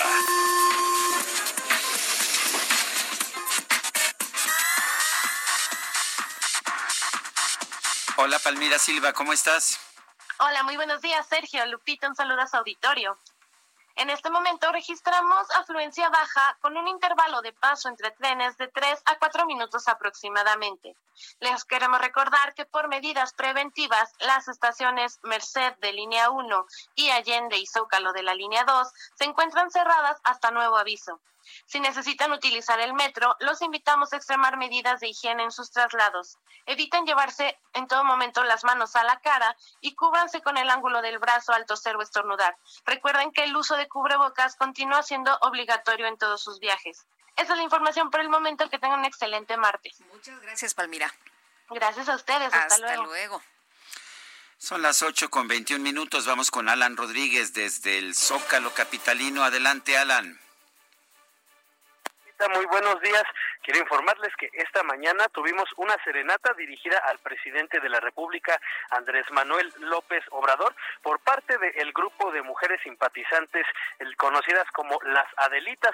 Esto se realizó frente al Palacio Nacional. Las mujeres, aproximadamente seis, estuvieron cantando varias canciones y deseándole un buen viaje a nuestro presidente en, durante su visita a los Estados Unidos. También quiero comentarte que en el circuito Zócalo de la Ciudad de México se encuentra un plantón. En estos momentos se trata del movimiento feminista abolicionista, quienes están pidiendo pues el fin a los delitos como lo es la trata, la prostitución, los vientres de alquiler, el turismo sexual y la explotación doméstica. Ellos arribaron desde el día de ayer y están buscando una audición con el presidente de la República para explicarle los casos y pues sobre todo solicitar la justicia por las desapariciones de mujeres en el territorio mexicano. Es por lo pronto el reporte que tenemos esta mañana desde la zona centro de la Ciudad de México, un zócalo que este día amaneció un poco más tranquilo que el día de ayer. Alan Rodríguez, muchas gracias. Estamos al pendiente, buen día. Y Gerardo Galicia, desde el sur de la Ciudad de México, ¿cómo están las cosas? Buenos días. También bastante tranquilas, Lupita, Sergio, excelente mañana. Tuvimos tiempo de supervisar el eje central y en general lleva un avance bastante rápido. Si dejan entrar la zona de Churubusco hacia la zona centro de la capital, los conflictos viales comienzan una vez eh, que dejan atrás el eje 4 sur. Son rezagos que van a encontrarse por semáforo, realmente nada extraordinario, en general el avance es constante, problemas también ya llegando al viaducto por los vehículos que se incorporan a esta importante arteria y si van a utilizar Avenida Universidad entre el eje 4 sur y el eje central, en ambos sentidos avanza de manera extraordinaria. Y por lo pronto, el reporte. Muy bien, gracias Gerardo. Hasta luego. Hasta luego, muy buenos días. Son las 8 de la mañana con 23 minutos. Vamos con Augusto Atempa, nos tiene más información. Adelante, Augusto. Sergio Lupita, pues el presidente volvió a insistir que el tema principal en la visita hacia Estados Unidos es el tratado y no el muro fronterizo. Y es que hay que recordar que ayer el presidente norteamericano tuiteó una foto con el muro y por eso se le preguntó a López Obrador sobre el tema y dijo que hay muchos temas en la agenda bilateral pero él solo buscará tocar el tema del tratado comercial y el beneplácito, porque las relaciones entre ambos países se han llevado a cabo en términos de respeto.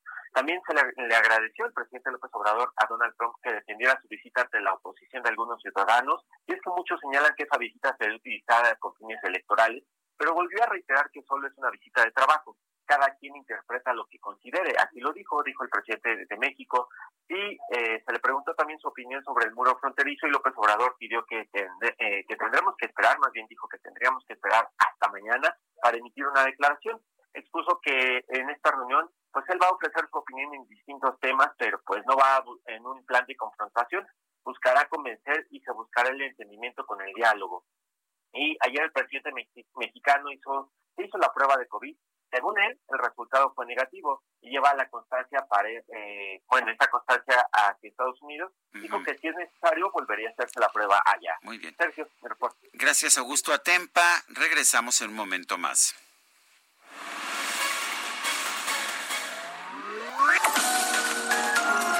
Sergio Sarmiento y Lupita Juárez quieren conocer tu opinión, tus comentarios o simplemente envía un saludo para ser más cálida esta mañana. Envía tus mensajes al WhatsApp 5520 109647.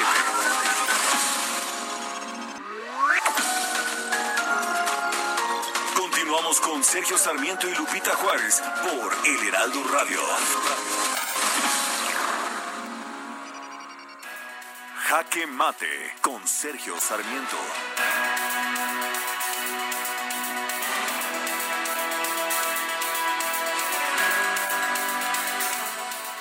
La información disponible nos dice que Estados Unidos es uno de los países del mundo que tiene una mayor incidencia de contagios y de muertes por el coronavirus efectivamente no es el, el, país que tenga un mayor índice, por lo menos en términos, ah, en términos de millón de población, en términos ponderados por la población, pero sí, sí tiene claramente un gran número de contagios. Sin embargo, parece que el presidente Donald Trump tiene otros datos. Hoy dio a conocer una información a través de Twitter en que dice que Estados Unidos tiene la más baja tasa de mortalidad en el mundo pero los medios de noticias falsas, los fake news media, eh, que deberían estar reportando estos hechos importantes, no lo hacen. Parece que no solamente el presidente de México, Andrés Manuel López Obrador, quiere controlar lo que se publica en los medios de comunicación y que quiere incluso modificar la realidad para que refleje sus puntos de vista. Esto lo está haciendo Donald Trump también. Quizás por eso Donald Trump le tiene tanto afecto al presidente de México. Ayer, de hecho, cuando el grupo parlamentario de, congresistas hispánicos le pidió cancelar la reunión con Andrés Manuel López Obrador, la respuesta del presidente Trump fue que Andrés Manuel es su amigo y que es un hombre maravilloso. Efectivamente, son tal para cual, los dos tienen una visión muy similar de la vida. Yo soy Sergio Sarmiento y lo invito a reflexionar.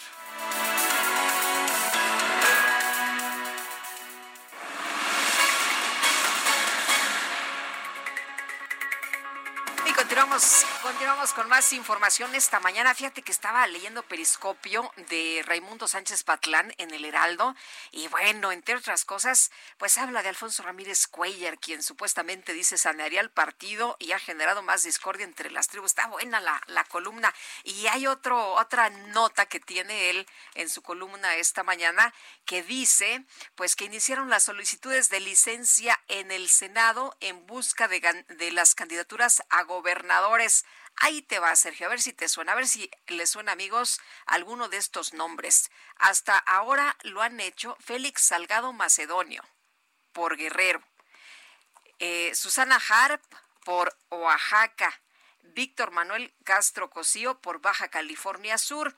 El presidente de la Jucopu, Ricardo Monreal, estima que serán al menos 10 los que dejen el escaño Hombre, hay mucho interesado. Diez los que dejen el escaño por lo menos para intentar sentarse en la primera silla de sus entidades. Pues ya empezó el movedero y por lo pronto, pues ahí están ya estas solicitudes de licencia. Bueno, pues y mire usted cómo están las cosas con eh, pues con, con, el tema de Hong Kong y de la nueva legislación allá en Hong Kong que restringe las libertades individuales. La, aplicación TikTok hecha en China, que es una pues una plataforma muy popular de videos cortos, dijo dijo este martes que va a retirar su aplicación de Hong Kong debido a las preocupaciones por la ley de seguridad nacional, la nueva ley de seguridad nacional que está aplicando China y que se va a aplicar a Hong Kong. Este es el, la segunda, el segundo mercado del cual sale en estos últimos tiempos, pero vale la pena señalar que la empresa TikTok tiene su sede en China y pues se ha tenido que adaptar las medidas a las medidas del gobierno de China que son bastante pues bastante restrictivas y que obligan de hecho a la empresa a dar a conocer información o darle a conocer información al gobierno sobre los usuarios. De hecho, allá en los Estados Unidos el gobierno del presidente Donald Trump ha señalado que está considerando limitar el acceso en los Estados Unidos a esta aplicación, pero por lo contrario porque dice que puede ser un peligro para la seguridad de los Estados Unidos, de manera que pues estamos viendo por una parte a TikTok que dice que pues ya no va a hacer estar a mantener disponible su aplicación en Hong Kong debido a las medidas de seguridad del gobierno de China y por otra parte se ve afectada por las decisiones del gobierno de los Estados Unidos en contra de todo lo que le parece que tiene origen de China. Bueno, y a través de una carta, diferentes organizaciones de migrantes le solicitaron al presidente López Obrador cancelar su viaje para reunirse con su homólogo Donald Trump, porque consideran que la reunión pues es una bofetada. Y Griselda Padilla, presidenta de la Federación de Clubes Jaliscienses del Sur de California, gracias por platicar con nosotros esta mañana. Muy buenos días. Buenos días, Lupita. Buenos días a todos. Estoy muy contenta de poder compartir con ustedes. Sí, definitivamente estamos un poquito consternados por la visita del presidente a Estados Unidos. A ver, ¿por, ¿por qué? ¿Cuáles son los, los problemas de esta visita del presidente López Obrador a Donald Trump? Pues creo que una de las principales razones que, la, que estamos preocupados es porque hemos tenido situaciones en las cuales el presidente Trump se ha expresado muy mal de los mexicanos. Entonces está esa preocupación de nuestra comunidad de que necesitamos que el presidente nos el presidente de México nos apoye, que venga y hable a nuestro favor, que nos ayude a defender a nuestra comunidad migrante aquí en Estados Unidos, porque sí, pues es consternante la situación ahorita con, con todos los, los, comentarios que se hacen, creo que ustedes han estado testigos de los a mensajes en Twitter que se ponen del presidente y pues cómo se ha expresado de la comunidad mexicana y la comunidad inmigrante en general aquí en Estados Unidos. Griselda, todavía ayer el presidente Donald Trump posteó una imagen del muro. ¿Cómo lo vieron ustedes?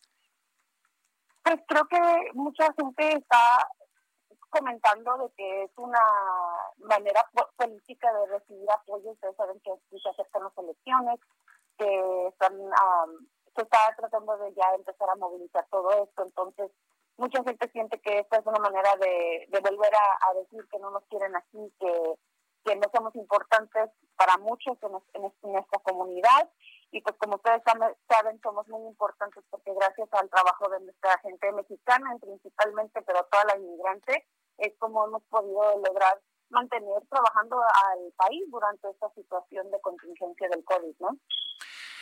Bueno, el, pero hay quien dice que de hecho el, el que Andrés Manuel López Obrador sea un presidente tan cercano a Donald Trump, porque constantemente dice Donald Trump que le tiene un afecto especial, pues que esto puede permitir uh, toda una serie de beneficios para México precisamente a través de este acercamiento. ¿Qué opinan ustedes?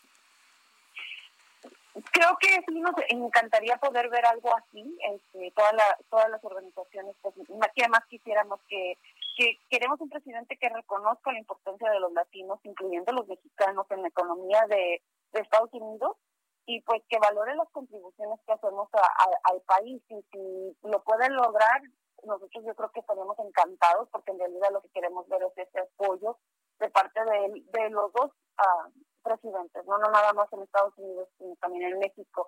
Pero creo que es una de las razones que nuestra preocupación viene de esa, de esa área, del hecho de que Trump nos ha estado ah, insinuando que los mexicanos pues somos un, problema en el país y, y, pues ver que el presidente viene aquí, creo que sí hay varias personas que tal vez estén molestas con la situación, ¿no? Y que prefieren que tal vez no venga y si no, pues que venga y que nos apoye y que, y que esté hablando al presidente López Obrador que hable del trabajo que hacen los mexicanos aquí y pues que valoren nuestras contribuciones que valoren nuestras contribuciones de nuestras organizaciones, de nuestra gente, de nuestra comunidad en México y también en Estados Unidos, que se pueda apoyar para un programa TPS que proteja a todos nuestros trabajadores esenciales que están aquí en Estados Unidos, que como ustedes saben tenemos a mucha gente que aún no tiene documentación legal aquí en Estados Unidos y pues están en una situación difícil porque tienen que seguir trabajando para poderse mantener, sin embargo, sin ninguna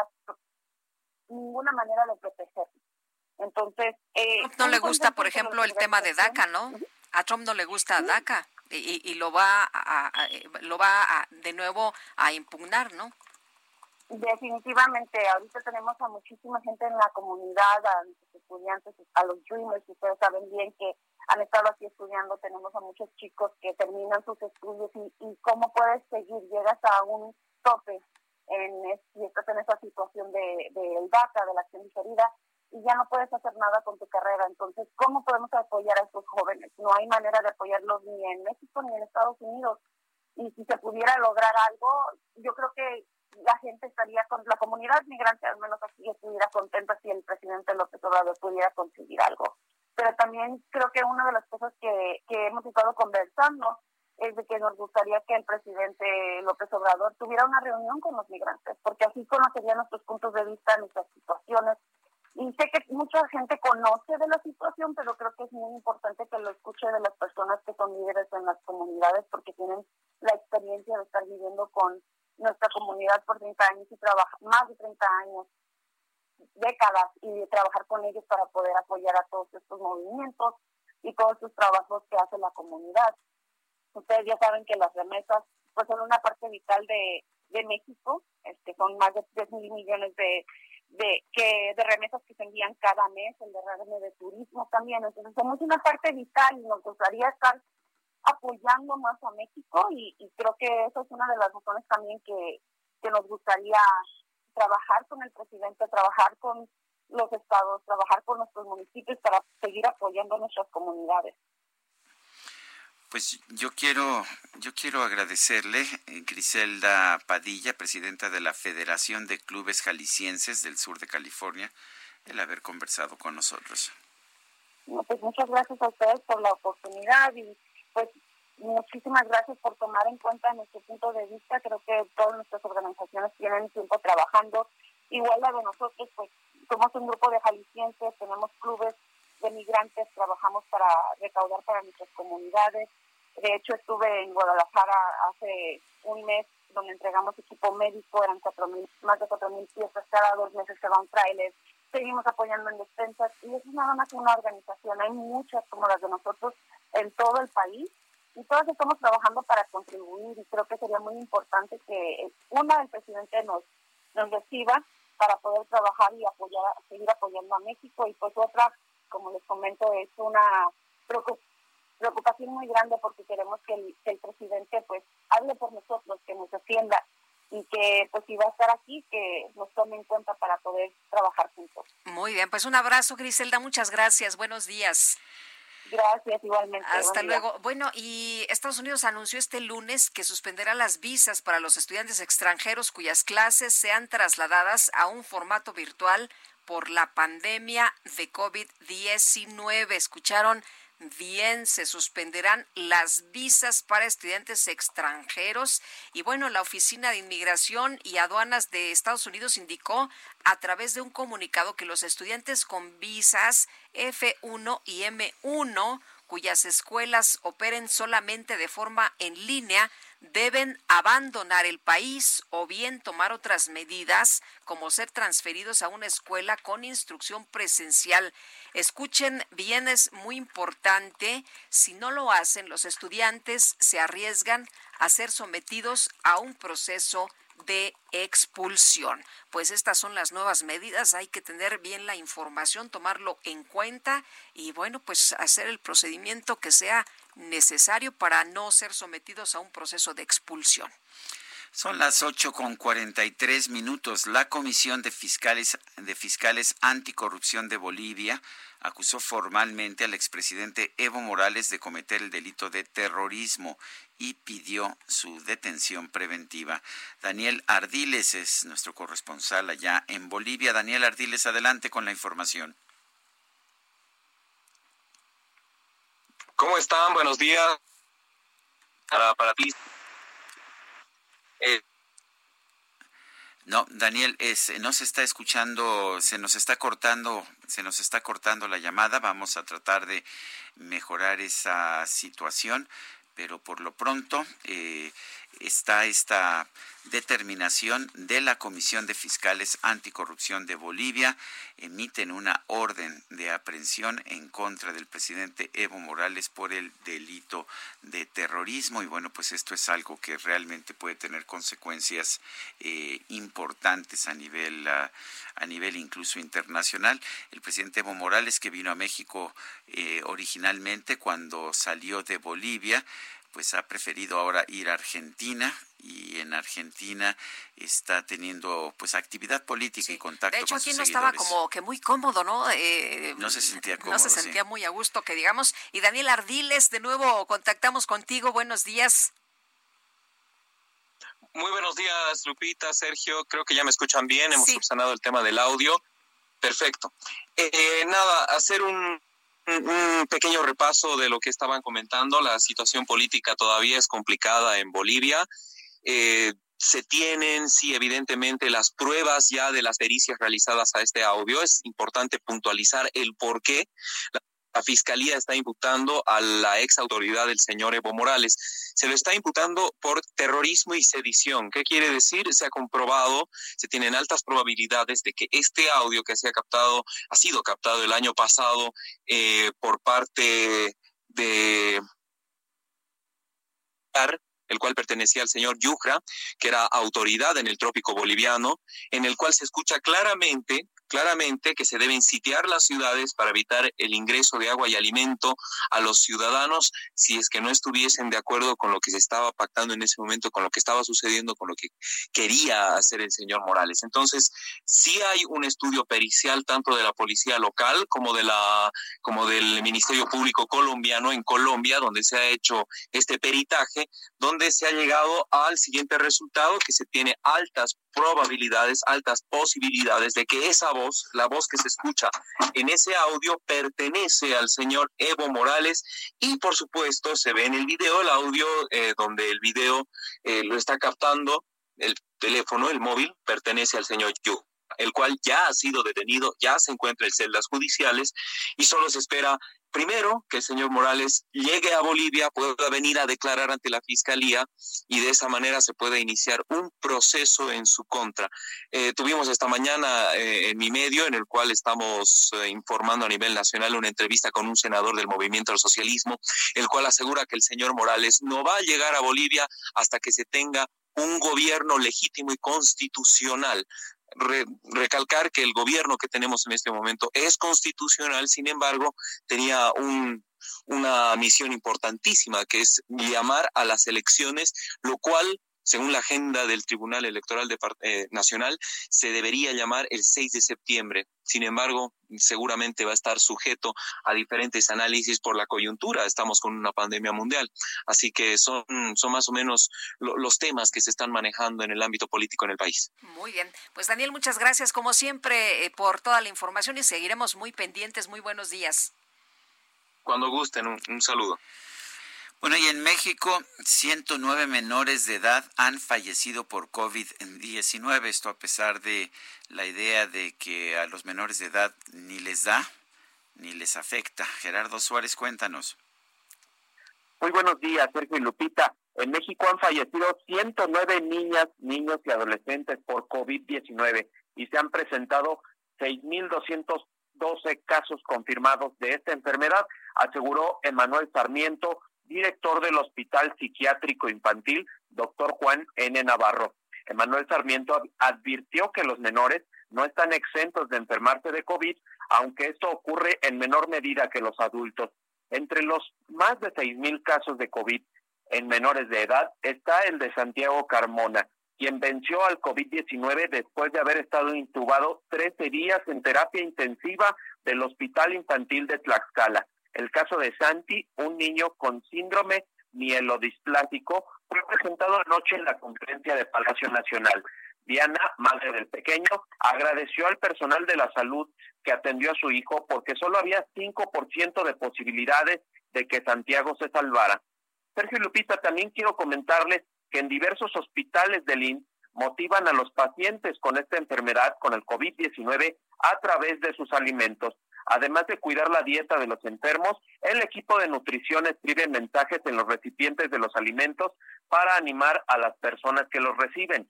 Sueña en grande, podemos volver a reír, abrazar y besar, tú puedes vencer al COVID, son algunas de las frases de apoyo.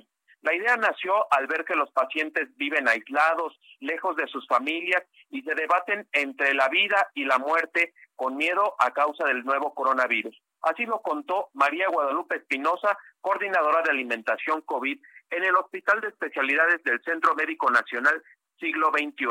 A diario, más de cuatro mil trabajadores de nutrición, manejadores de alimentos y cocineros se encargan de alimentar a los pacientes de los hospitales del INS, incluidas las personas con COVID. Este es mi reporte. Bueno, pues muchísimas gracias Gerardo Suárez por esta información. Buen día, gracias.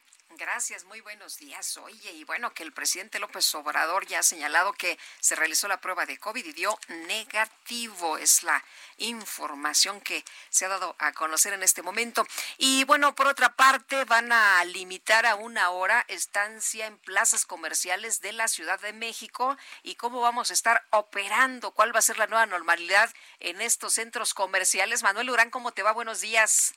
Hola, muy buenos días, Sergio Lupita. Este, en efecto, como lo comentas, mañana, mañana es cuando reabren las las plazas comerciales y tiendas departamentales en la Ciudad de México. Esta, esta acción en semáforo naranja está acompañada de estrictas medidas sanitarias eh, y como lo comentas hay un, incluso un límite de estancia para las personas dentro de estos espacios en ambos casos.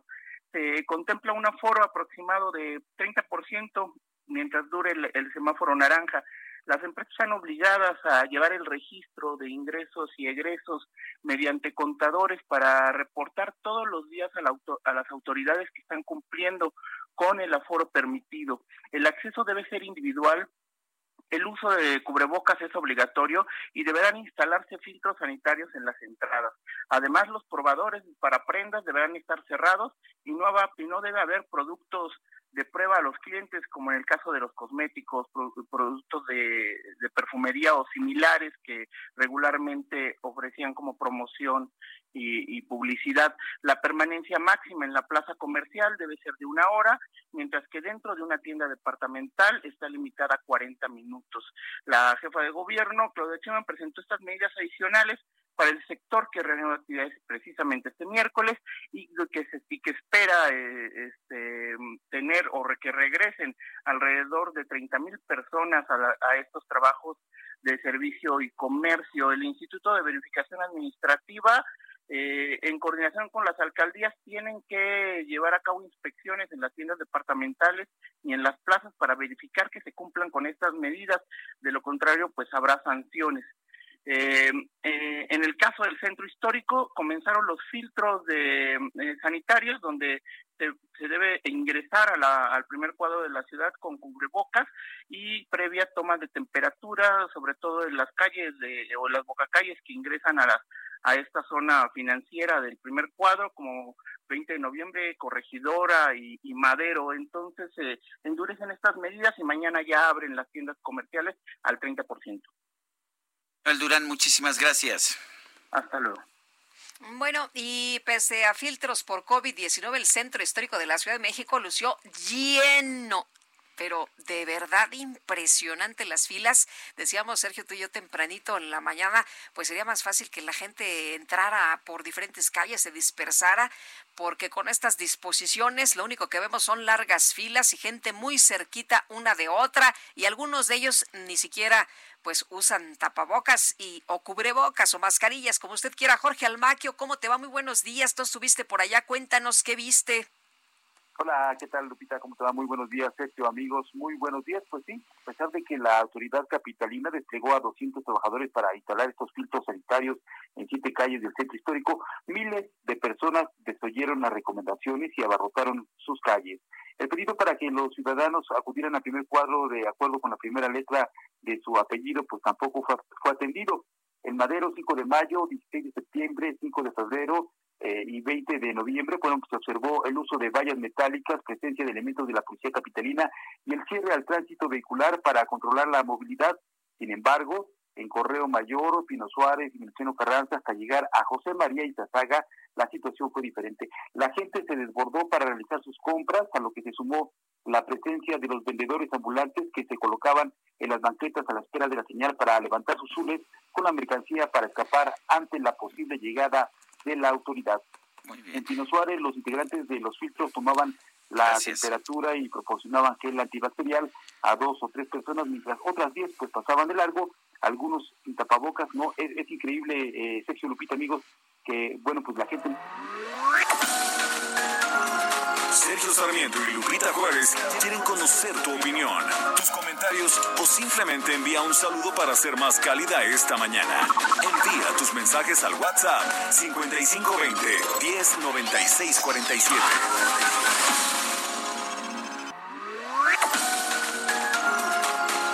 Continuamos con Sergio Sarmiento y Lupita Juárez por El Heraldo Radio.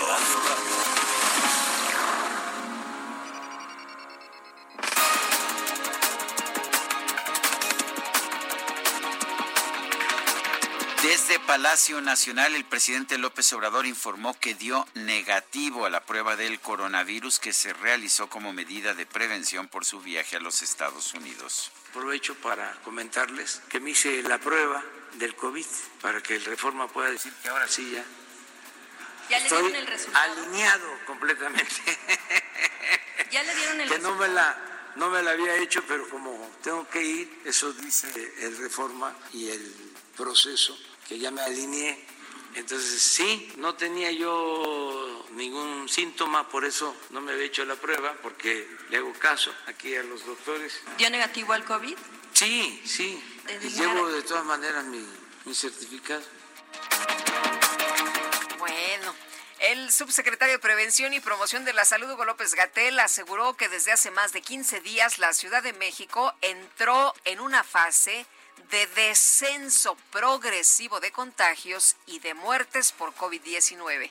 La Ciudad de México ha sido desde el inicio de la epidemia el punto donde empezó, donde se detectó, detectó, el primer caso, pero también la zona que ha tenido la mayor cantidad de casos acumulados. En principio, porque es la zona más poblada del país, no solo la ciudad, sino la zona metropolitana, tiene más de 23%, casi la cuarta parte de la población de México. La Ciudad de México ya alcanzó hace poquito más de 15 días el punto máximo de la epidemia y tiene un descenso progresivo de casos nuevos, de y de defunciones. La Organización Mundial de la Salud informó que 73 países están en riesgo de agotar sus existencias de medicinas antirretrovirales para pacientes con VIH-Sida debido a las restricciones de transportes aéreos y terrestres por la pandemia del coronavirus. Y la Comisión Nacional del Agua informó que en el sur de las costas de Guerrero se formó la tormenta tropical Cristina, que es la tercera de la temporada de ciclones de este 2020. Reconozco, Señor, que soy culpable Sé que fui pecador. Pues mire usted, en Brasil se difundió el video de una misa transmitida por redes sociales en la que el padre Edson Adelio Tagliaferro pidió a los ciudadanos que se confiesen por sus pecados. Sin embargo, el material se volvió viral porque el sacerdote no se refirió a los malos comportamientos de la vida cotidiana, Ah, a los malos pensamientos, Ah, ¿no? a las malas palabras o aquellas pequeñas eh, pues aquellas pequeñas faltas a la moral que tanto ofenden a algunos, sino al pecado de haber votado por el presidente Jair Bolsonaro, en especial por su mal manejo de la emergencia sanitaria del coronavirus. aquilo que todos falam, ah, ele não trabalha porque não deixam ele trabalhar. Não, é porque ele não presta. Bolsonaro não vale nada. E quem votou nele devia se confessar, pedir perdão a Deus pelo pecado que cometeu, porque elegeu Bolsonaro no vale nada, por lo tanto ustedes se tienen que confesar por el pecado que cometieron.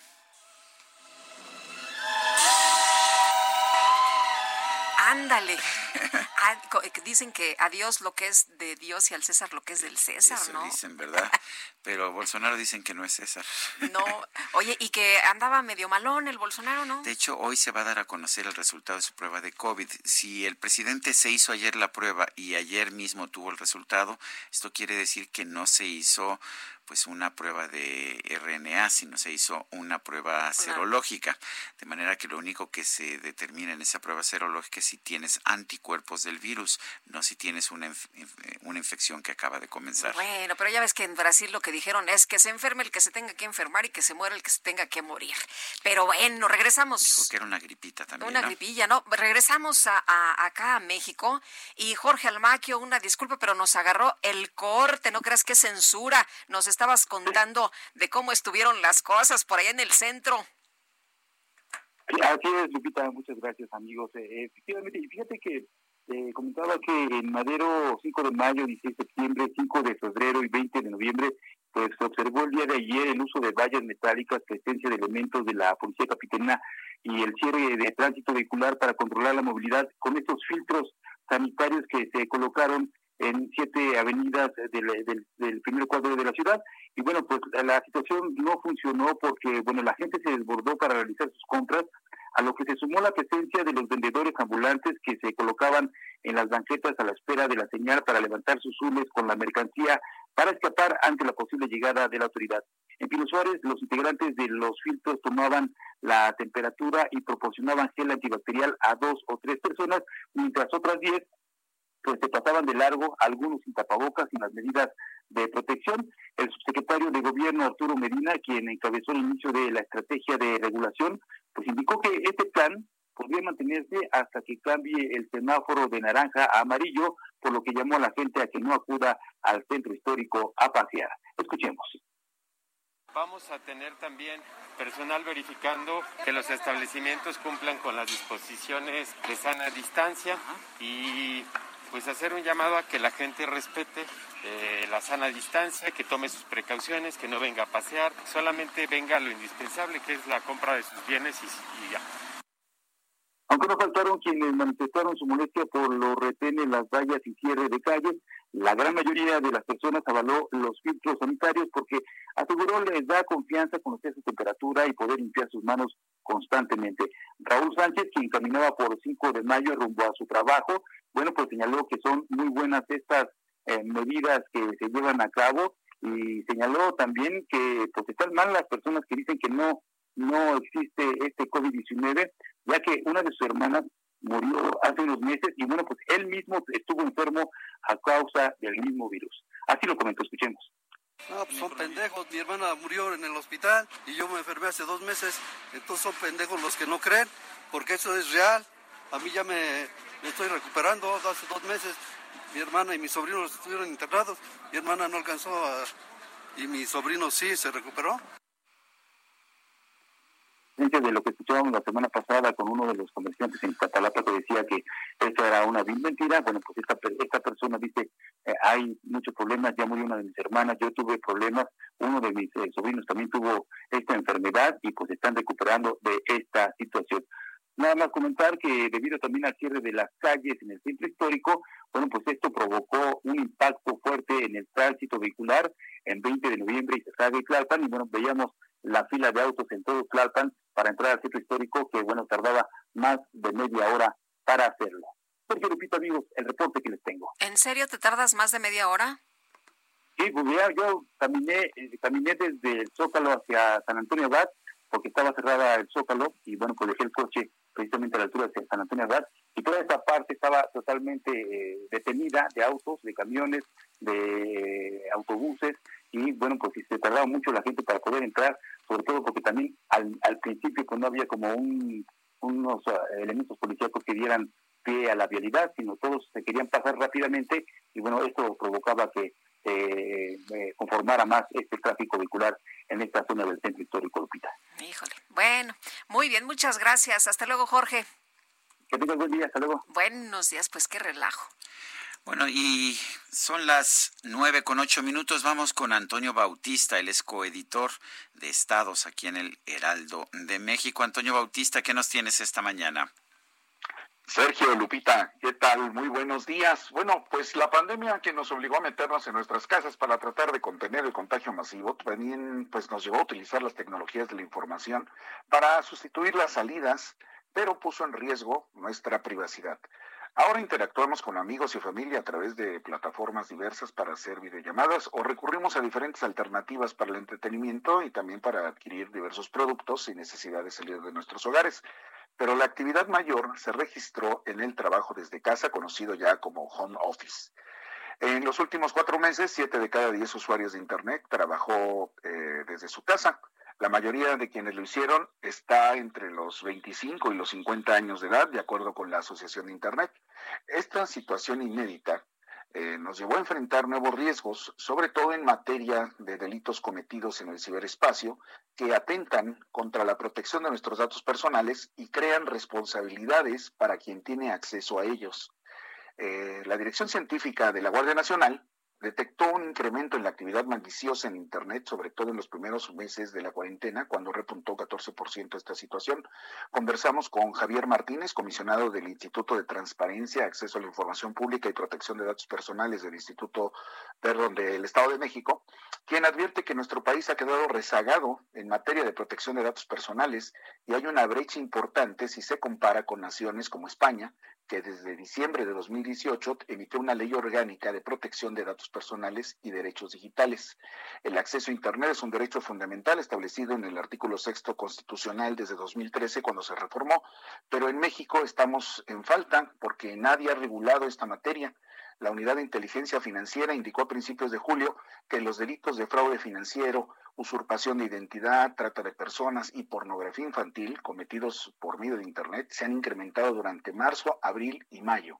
De acuerdo con el especialista, es urgente que el Instituto Nacional de Transparencia, Acceso a la Información y Protección de Datos Personales y los órganos garantes de los 32 estados actúen para garantizar el respeto a los derechos humanos en Internet, lo que incluye la no violencia digital en contra de las mujeres, de los menores de edad, de los adultos mayores y de otros grupos vulnerables.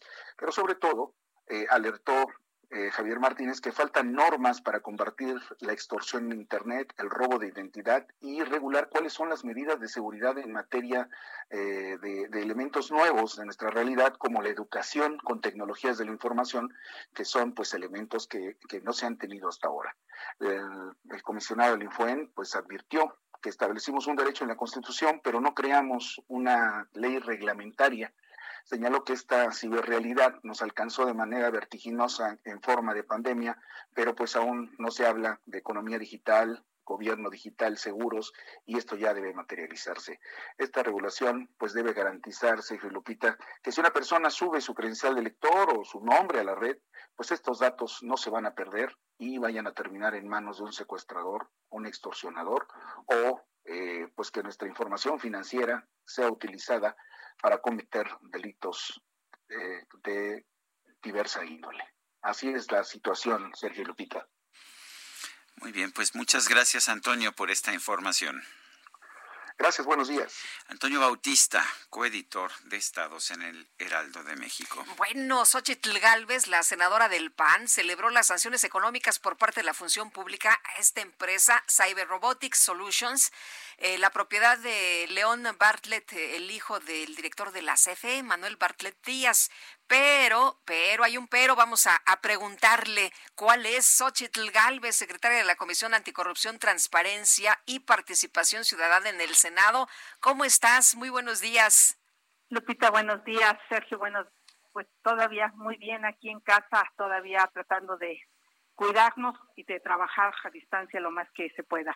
Este, Sergio, pues, y Lupita, la verdad es que eh, está bien, celebro esta sanción, eh, bien por Irmeréndira y la función pública, pero este, son 18 contratos, 11 por adjudicación directa, son 278 millones en total de los contratos, y cuando vemos lo que pasó en este contrato, que fueron capaces de entregar equipo usado, equipo roto, equipo que no cumplía con las especificaciones, con tal de salir al paso, porque seguramente no tenían el equipo que habían cotizado, pues sí se grave, grave Lupita.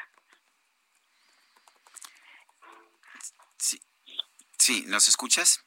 Sí, sí te escucho, Sergio. Sí, nos decías que sí, que la situación muy grave, la situación de esta, de estas adquisiciones. Sí, y mira, ya una vez con este dictamen de la función pública, que además está en el diario oficial, debería de dar vista a la Fiscalía General de la República porque se pueden tipificar algunos delitos. Respecto a los funcionarios públicos, el tráfico de influencias, ¿cómo se puede dar un contrato de 30 millones de pesos en la manera que se dio? Encubrimiento, posiblemente, ejercicio ilícito del servicio público, eh, ya se afectó eh, el patrimonio del gobierno y uso ilícito de atribuciones. Eh, esto es a los funcionarios y a la empresa Cyber Robotics se le puede acusar por tráfico de influencias y uno muy delicado que en este momento cobra mucha relevancia es la afectación grave al consumo eh, nacional, además del lucro y modelo que podrían hacer al vender tres veces el valor de un ventilador, eh, pues no se entregaron los ventiladores. Y vais a saber si hoy están haciendo falta en este momento de la pandemia de ya hay unas notas muy desgarradoras de Tabasco, de lo que está pasando ya con la saturación de los hospitales. Eh, seguramente con la apertura de la economía va a haber un repunte y, no se tienen esos ventiladores. Entonces, eh, se hizo mal uso de recursos, se canceló el contrato, pero nos quedamos sin los ventiladores para los enfermos de COVID.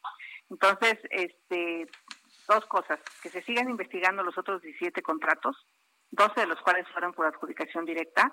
En la Sedena eh, es más o menos eh, 63 millones de pesos. En el Seguro Social el monto es de 154 millones de pesos. Eh, en el ISTE 154 millones de pesos y en el Seguro Social 52 millones de pesos. Entonces, pues, realmente esta, esta historia tiene mucho que dar y todavía hay otras empresas, Levanting Global Group, que también hubo un contrato de 2.500 ventiladores que pasó algo similar, una empresa relacionada a la energía, y la de los sobrinos del compadre de Nale, Bitcom Energy, algo así, que también se creó el año pasado y que se le asignaron 100 ventiladores eh, por cerca de 100 millones de pesos. Entonces, pues ojalá sigan las investigaciones y sobre todo se denuncie ante la Fiscalía General de la República para que proceda la otra denuncia que tu servidora hizo ahí, eh, es por estos delitos, posiblemente por estos delitos, ¿no? Bueno, el, eh, hay quien señala que lo que estamos viendo, que esta inhabilitación y estas sanciones, pues son señal de que tenemos un gobierno que está dispuesto a combatir la corrupción, incluso de gente cercana a él. ¿Qué opinas? Mira, durante todos los gobiernos ha habido este tipo de sanciones. No es cierto que solo sea este gobierno. Eh, nomás habría que revisar cuántas de estas sanciones han eh, surtido efecto. Por ejemplo, yo tuve un problema con el edificio delegacional en Miguel Hidalgo por un monto de 24 millones de pesos.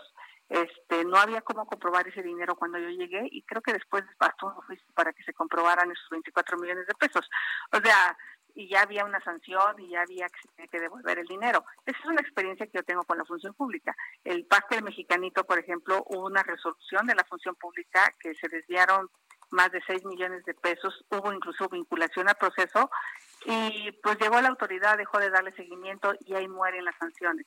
Por eso creo que es muy importante que la Fiscalía, la Fiscal Anticorrupción, que para eso se creó, este, jale este asunto y realmente haya sanciones ejemplares. Porque mañana, eh, por algún error administrativo, apelan eso ante el Tribunal Administrativo y dicen que pues no procedía la sanción y no pasa nada. O sea, esto está lleno el país de sanciones que nunca se sancionan. Tú puedes ver lo que pasa con la Auditoría Superior de la Federación. Muchas veces este, pues se dice faltaron miles de millones, eh, pasa el tiempo, a todo el mundo se lo olvida. Eh, yo creo que está bien, yo creo que es acertado lo que está haciendo Merendira Sandoval. Nos debe ahí la evolución patrimonial de ella. Eh, ella tendría ahí también que, yo presenté una denuncia en su caso para que se someta voluntariamente a una auditoría sobre evolución patrimonial. Entonces digo, de la estela de luz hubo gente sancionada, hubo gente en la cárcel, este, inclusive, ah, eh, en fin, yo creo que hay que completar el sistema anticorrupción. Eh, eh, es algo que el, presidente no cree, por ejemplo, mucho. No se han nombrado pues las salas que tendrían que sancionar este tipo de delitos. Y este y bueno pues hay que seguirle. Yo yo voy a apoyarla siempre haciendo denuncias para que haya porque alguna vez dijo es que no hay denuncia ah bueno pues hay que ir a hacerlo no hay que tomarnos la molestia de juntar la información las pruebas y presentarla ante la función pública bueno, pues Xochitl Galvez, senadora, gracias por hablar con nosotros. Gracias, buen día a todos. igualmente, hasta luego. Son las nueve de la mañana con diecinueve minutos.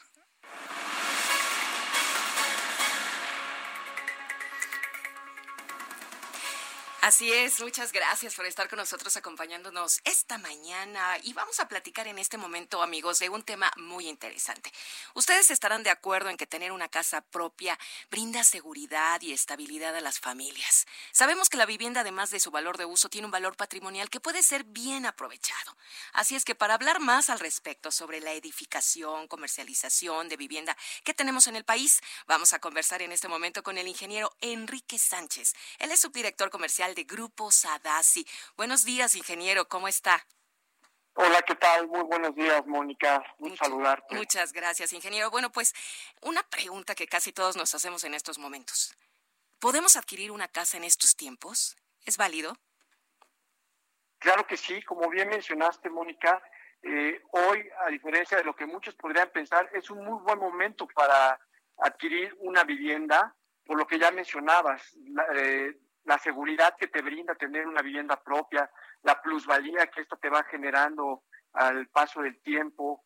Hoy es un muy buen momento porque la estabilidad en precios no ha sufrido un cambio importante por el tipo de cambio frente al dólar, los insumos de la construcción se han mantenido en precios y eso nos permite a nosotros ofrecer vivienda al alcance y a la medida de todas las personas, a todos los mexicanos, ¿no? Que buscan una vivienda. Ajá. Y Sadasi es una buena opción para alguien que en ese momento está buscando casa, como usted dice, que pues sí es un buen momento, ¿no? Sí, muy buen momento. Hay una amplia gama de productos para adquirir vivienda. Y qué mejor de comprar tu vivienda en Grupo Sadasi. Grupo Sadasi tiene una cobertura en 14 estados de la República, con 46 proyectos vigentes, con vivienda que va desde los 350 mil pesos hasta los 3.5 millones de pesos. Eh, Grupo Sadasi es una empresa 100% mexicana que la verdad ha, trabajado durante 45 años en el sector de la vivienda. Digo, se dice fácil, pero sí es un largo camino, brindando calidad de vida, seguridad, en un entorno agradable para que las familias puedan desarrollarse, un, un entorno adecuado para que puedan gozar de esta, de esta estabilidad y la seguridad que te brinda una casa propia, ¿no? Ok, ajá. Eh, eh, son... sí, adelante. Sí, ofrecemos no solamente una vivienda, ofrecemos un entorno con escuelas, con equipamientos, con vialidades, con comercios, o sea, todo es un desarrollo de manera integral para que las familias puedan desarrollarse, ¿no? O sea, tengan un entorno agradable, como ya lo comentaba, y bueno, pues qué mejor que sea en Grupos Adasi, ¿no? Con esta amplia gama de productos que les podemos ofrecer. Claro que sí, Grupos Adasi ofrece vivienda de interés social, medio, residencial y eso, bueno, pues también nos genera mucha confianza porque si tenemos un crédito de 350 mil pesos en Infonavit, pues podemos decir que tendremos una buena casa con la garantía de Grupos Adasi. Una muy buena casa, sin importar el precio, nuestro estándar de calidad se aplica desde la casa más económica a la de más alto valor esta calidad ha sido reconocida nacional e internacionalmente. O sea, realmente tenemos un estricto eh, estándar de calidad. Nuestro concreto lo fabricamos en nuestros desarrollos para brindarle toda la tranquilidad y la calidad que un cliente merece. ¿no? Claro, son 45 años de experiencia lo que usted nos comentaba. Ingeniero, eh, si una persona quiere conocer los desarrollos de Sadasi, porque dice que tienen varios desarrollos en algunas entidades de la República Mexicana, ¿qué tiene que hacer? Porque con este tema de la pandemia, bueno, pues hay mucho miedo, ¿no? Generalmente íbamos a conocer los desarrollos en algunas camionetitas que prestaba precisamente la desarrolladora o también mediante el auto propio. ¿Cómo, cómo están ustedes actuando? Hoy es algo muy importante. Todos soñamos con tener una casa propia y ante esta contingencia, esta epidemia, pues muchos tenemos que estar guardados en casa y por eso Sadasi ha puesto al alcance de todas las personas un centro de ventas virtual. O sea, no tienen que salir de su casa para agendar una cita con nuestros asesores de venta. Los asesores hipotecarios les pueden brindar una atención sin salir de casa. Se enlazan, programan una cita a la hora que más les convenga, a la hora que ellos prefieran y los atendemos de las 8 de la mañana a 9, 10 de la noche. Pueden programar su cita y nosotros los vamos a atender. Y si ya quieren eh, mayor información, ahí les vamos a mostrar recorridos virtuales, un plano del desarrollo. Y si quieren ya formalizar su compra, ya tenemos a partir del primero de junio que se reactivó la construcción como actividad esencial, abrimos nuestros centros de venta con las más estrictas normas de seguridad sanitizamos todos los días y atendemos con previa cita para brindarles esa seguridad a la gente que quiere conocer el desarrollo donde va a vivir, ¿no? O sea, nos cuidamos y nos cuidamos todos. ¿Aceptan todos los créditos? Aceptamos todos los tipos de crédito, de Infonavit, de la banca, de Fobiste. Hoy tienen todos los productos, el nuevo producto Unamos Créditos de Infonavit, de producto para los trabajadores de la salud vinculados al Fobiste, son bienvenidos todos los créditos. Y la banca ha lanzado muchas promociones. Hay una competencia de tasas a la baja muy buena. O sea, creo que es muy buen momento. Muy bien. Ingeniero, ¿a dónde nos comunicamos en Sergio Sarmiento y Lupita Juárez quieren conocer tu opinión, tus comentarios o simplemente envía un saludo para ser más cálida esta mañana. Envía tus mensajes al WhatsApp 5520 109647.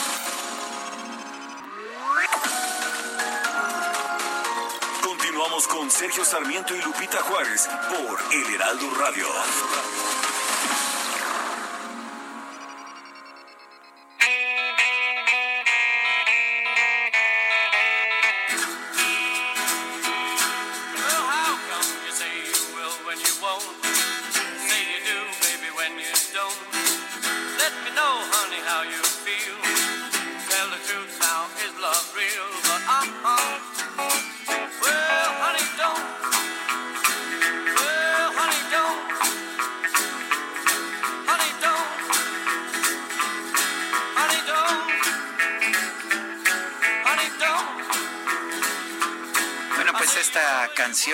Don't, eh, algo así como Cielo no lo hagas, también interpretada por Ringo Starr. Escucha, estamos escuchando canciones interpretadas por Ringo Starr, todas han sido de hecho de los Beatles. También tuvo una, pues una serie de éxitos, uno de ellos Photograph, ya como cantante solista. Esta canción es originalmente de Carl Perkins eh, pero pues fue retomada, retomada por el grupo Los Beatles.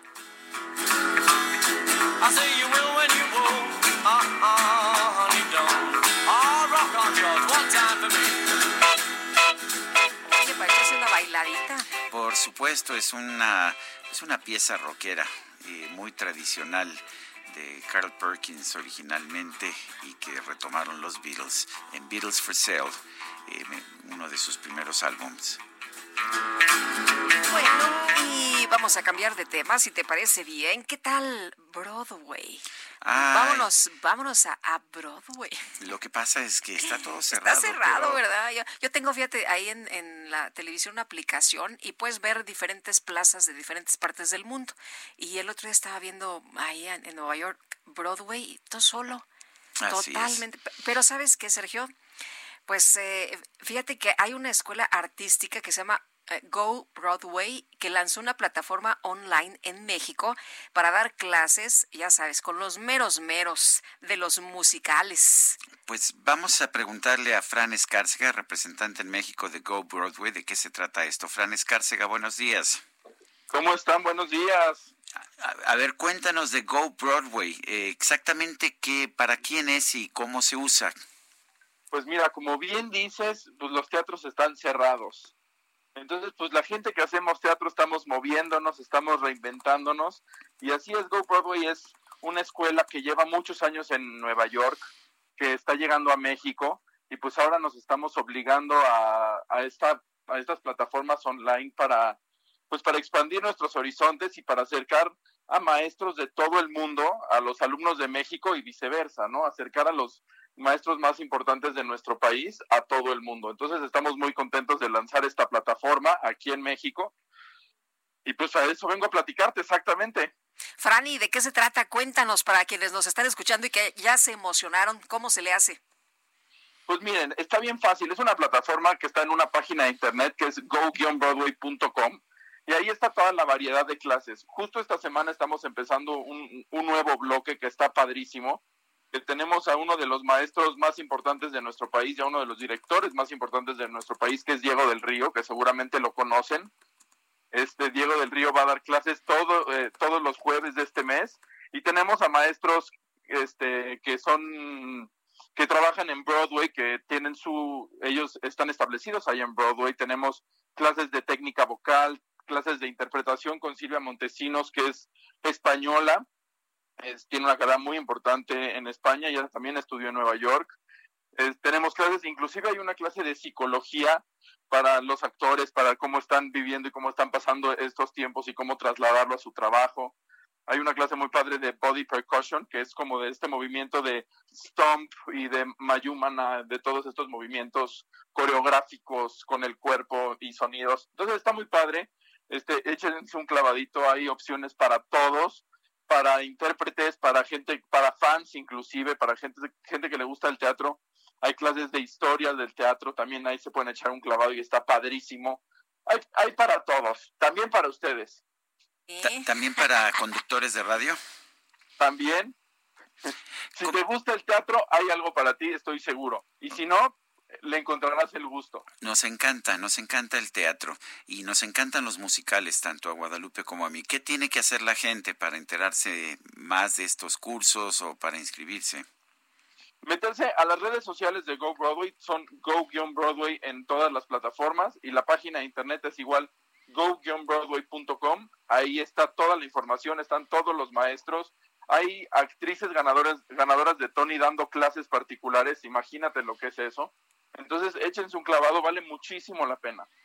Muy bien, pues muchas gracias, Fran, por platicar con nosotros y por invitarnos precisamente a este proyecto. No, hombre, muchas gracias a ustedes por el espacio y les mando un abrazo y que se abran pronto los teatros. Ojalá, ojalá. Bueno, son las nueve de la mañana con treinta y seis minutos. La micro deportiva.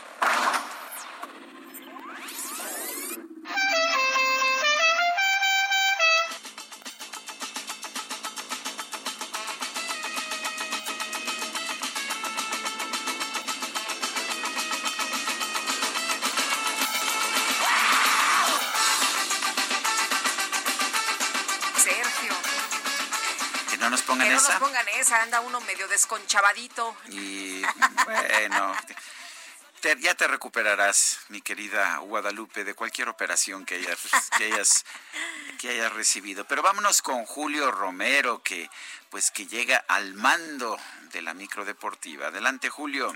Muchas gracias, Sergio, Lupita. Hola, ¿qué tal? ¿Cómo estás? Muy buenos días. Buenos días. Pues bien, vamos a armar entonces un slam light, ¿no? Eh, Ahí en la micro deportiva.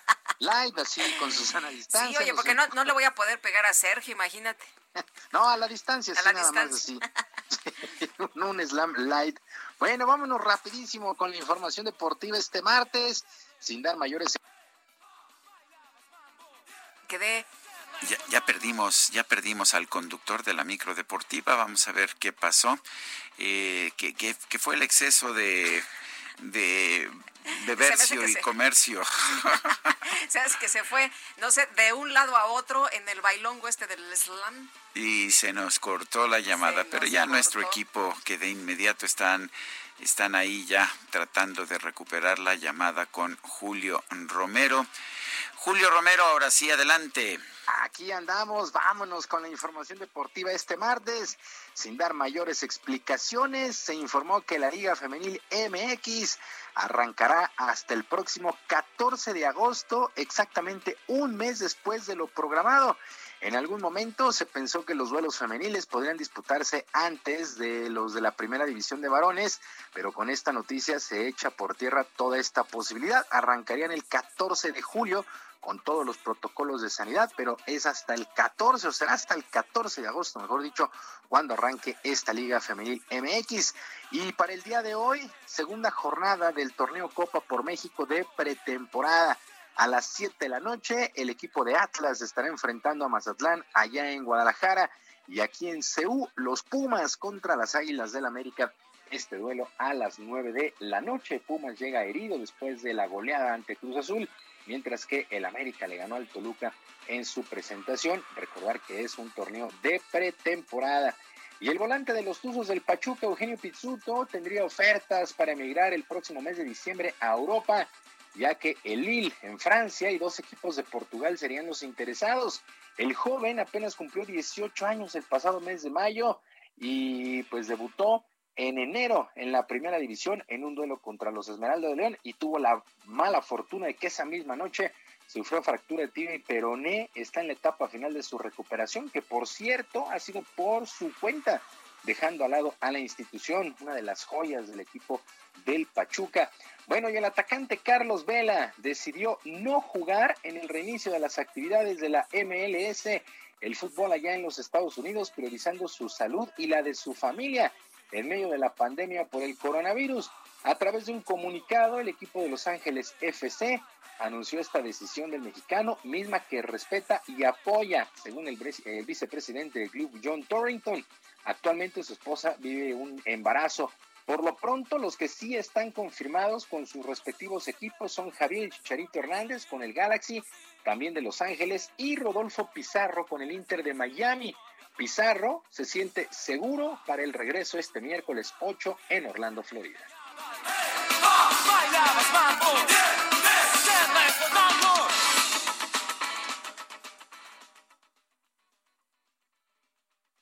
No, la verdad que yo en lo personal me siento seguro. eh, creo que la MLS hizo toda la- tiene todas las medidas adecuadas para que nos sintamos así. Y sí, en lo personal y creo que todo el equipo nos, nos sentimos seguros. Creo que si no nos juntamos con, con otros jugadores o con otro equipo, creo que no tienes ningún riesgo de, de contagiarte si tomas las medidas adecuadas.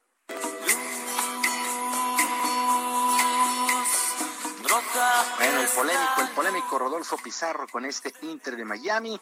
Este miércoles regresa a la actividad en la MLS. Pues prácticamente ya todos los deportes tienen fecha. Bueno, en otras cosas, los jefes de Kansas City y el mariscal de campo Patrick Mahomes llegaron a un acuerdo y una extensión de contrato para los próximos 10 años en el fútbol americano de la NFL.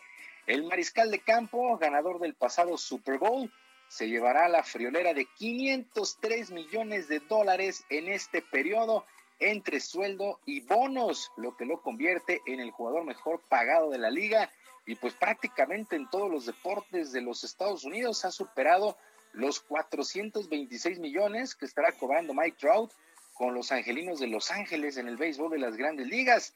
Clark Hunt, quien es presidente de los jefes de Kansas City, aseguró que en dos años Patrick Mahomes se ha convertido en un símbolo para la ciudad, para el equipo y en uno de los deportistas más rentables y productivos, no solamente de los Estados Unidos, sino del mundo. Mahomes, hay que recordarlo, le dio el título a Kansas City después de 50 años en la NFL. 503 millones de dólares por los próximos 10 años. Bueno, pues es una cifra muy importante, aunque este jugador pues ya ganó un título de Super Bowl. Y ya que estamos en el tema pues de los deportes allá en los Estados Unidos, la oficina del béisbol de las grandes ligas dio a conocer lo que será el Opening Day de la recortadísima temporada 2020. Así es que tendremos actividad a partir del jueves 23 de julio. Esto será a las 6 de la tarde con los Yankees de Nueva York enfrentando a los Nacionales de Washington. Y para las 9 de la noche de ese mismo jueves 23, los Gigantes de San Francisco contra los Dodgers de Los Ángeles, un duelo de la división oeste de la Liga Nacional. Para el viernes habrá 14 duelos más y habrá que estar muy al pendiente. Sergio, 6 de la tarde con 10 minutos, los Cachorros de Chicago estarán enfrentando a los Cerveceros de Milwaukee. Más temprano, por ahí de las 3, eh, los Bravos contra los Mets de Nueva York. Y para las 8 de la noche, los Marineros de Seattle contra los polémicos Astros de Houston. Vamos a ver cómo les va a los Astros de Houston que fueron castigados y multados por espionaje ahí con la televisión, pues eh, muchos, muchos están en contra de estos Astros de Houston, así es que jueves 23 de julio se pone en marcha la temporada en el béisbol de las grandes ligas. Sergio Lupita, amigos del auditorio, la información deportiva este martes. Muy bien, gracias y un fuerte abrazo, Julio. Abrazo para ambos a la distancia. Hasta luego, buenos días. Bueno, son las nueve, las nueve de la mañana con cuarenta y tres minutos. Vamos a un resumen de la información más importante.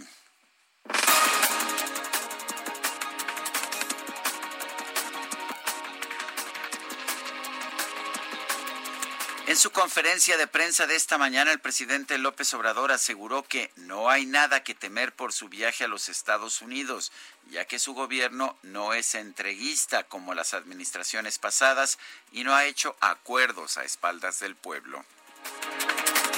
Y por otro lado, el presidente hizo un reconocimiento al subsecretario de Prevención y Promoción de la Salud, Hugo López Gatel, ya que ha informado sobre la pandemia de coronavirus con transparencia, a pesar de que ha sido hostigado por los adversarios de su gobierno. Autoridades de Australia anunciaron que a partir de la medianoche del miércoles se regresará al confinamiento en la ciudad de Melbourne debido a un repunte de casos de coronavirus. Y el secretario de Estado de la Unión Americana, Mike Pompeo, informó que su país está considerando restringir el acceso a la aplicación china, esta de TikTok, ante la posibilidad de que Beijing la esté utilizando como un medio para vigilar y distribuir propaganda entre los ciudadanos. Despierta, dulce amor de mi vida. Bueno, en redes sociales son comunes los retos virales que llevan a cabo diversas celebridades del Internet. Sin embargo, esta semana, el creador de contenido para YouTube, Juan Pazurita, creó uno que no fue bien recibido. El challenge consistía en hacer algo nuevo aprovechando la cuarentena, levantarse a las 5 de la mañana durante siete días. Y a pesar de que Juanpa aclaró que el objetivo del reto era alentar esta práctica de gente exitosa, recibió muchas críticas de los internautas que tienen que madrugar por cuestiones de trabajo. Esto incluye a... Nosotros no lo criticamos, por supuesto, pero pues tú y yo, Lupita, llevamos muchos años levantándonos antes de las cinco, ¿no? Pues sí, antes de las cinco me parece que Juanpa vive en otro mundo y no sabe que hay muchas personas, millones, ¿no? De personas que en el mundo se levantan pues tempranito, Sergio. 9 con 46.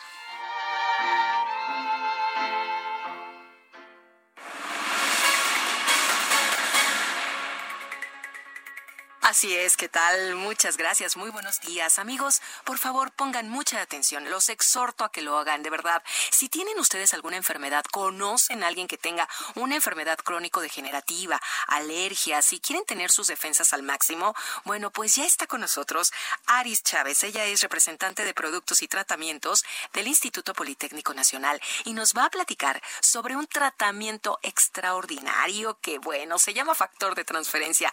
Aris, bienvenida. Adelante, adelante. Mi querida Moni, muchas gracias por la invitación. Gracias a Sergio y Lupita por darnos este espacio. Mira, quiero platicarles de algo que es muy importante. Estamos iniciando una nueva etapa en esta pandemia. Todos ya estamos saliendo a la calle, tenemos semáforo naranja, poco a poco, toda la familia, regresamos a nuestras actividades y con esto una probabilidad mucho mayor de contagio. Por eso, hoy más que nunca, necesitamos que nuestro cuerpo y nuestro sistema inmunológico, sobre todo, funcione a la perfección. Hoy se puede lograr gracias a los avances científicos del Instituto Politécnico Sí. Nacional. Por eso platico hoy con ustedes acerca del factor de transferencia. Y es que en el organismo, fíjate, Moni, que tiene resultados extraordinarios. Primero, eleva nuestro sistema inmune hasta en un 470%. ¿Esto qué quiere decir? Que la cantidad de leucocitos, es decir, glóbulos blancos que nos van a defender, nos permite crear una super defensa que hace mucho más difícil un contagio. Esta noticia para nosotros es un gran avance científico en esta época de salud tan complicada. Además, tomarlo diariamente de manera preventiva, pues nos garantiza una menor probabilidad de contagio. Imagínate qué, noticia tan extraordinaria, Sí. ¿no? Y este factor de transferencia, Aris, ¿qué pacientes pueden tomarlo? Actualmente nosotros tenemos pacientes sanos que desean mantener su salud óptima en esta época de cuarentena. Nos lo han pedido muchísimo porque saben de la potencia de manera de estar protegidos, Claro, ¿no? claro. Pero también tenemos enfermedades autoinmunes y crónico-degenerativas que tratamos con el factor de transferencia. Diabetes, cáncer, artritis, lupus, herpes zóster, anemias, hepatitis, cualquier enfermedad respiratoria, incluyendo las alergias, gripe, bronquitis, asma, pulmonía, influenza. Todos nuestros pacientes sienten una mejoría desde la primera semana y algunos casos eh, pues hemos dado de alta mucho más rápido a nuestros pacientes. ¿Quiénes pueden tomar este factor de transferencia? Ya nos dijiste qué tipo de pacientes. Ahora, ¿quiénes? ¿Quiénes en general? Toda la familia. Este es extraordinario porque tenemos pacientes casi recién nacidos, personas de la tercera edad. No es necesario suspender sus tratamientos médicos porque es 100% compatible, no tiene contraindicaciones ni tampoco tiene efectos secundarios. Eso es muy bueno. ¿Dónde podemos adquirir este factor de transferencia? Escuchen, del Instituto Politécnico Nacional. Aristinos. Tienen que llamar a nuestra línea directa. Vaya anotando este número 55 56 49 44 44. Anótelo porque hoy traemos una promoción espectacular para este programa de Ay, Sergio y sí, Lupita, por dinos, supuesto. dinos, dinos, Aris. El día de hoy pueden adquirir un paquete de seis dosis de factor de transferencia a tan solo 1,800 pesos. Pero ahí le va. Si usted llama y lo pide ahorita, es decir, lo aparta hoy mismo, le vamos a obsequiar otras seis dosis adicionales y además completamente gratis una careta de protección Mm, facial transparente que tiene duración de tres meses, un gel antibacterial elaborado por nosotros que tiene un grado clínico de 70% de alcohol. Ese es el efectivo contra los virus y las bacterias. Y también un cubrebocas N95 Wow, para que tengan un kit completo para que puedan hacerle frente a esta pandemia. Así que llame ahorita 55 56 49 44 44. Tenemos envíos a toda la República, facilidades de pago y lo único que tiene que hacer es llamar y apartarlo. 55 56 49 44 44. Así es, amigos, sigamos cuidando a la familia, nosotros mismos, por favor, con este factor de transferencia. Ya escuchó usted el número, lo vuelvo a repetir, 55 56 49 44 44. Aris, muchísimas gracias. Gracias a ustedes, que tengan excelente día. Claro que sí, continuamos con Sergio y Lupita.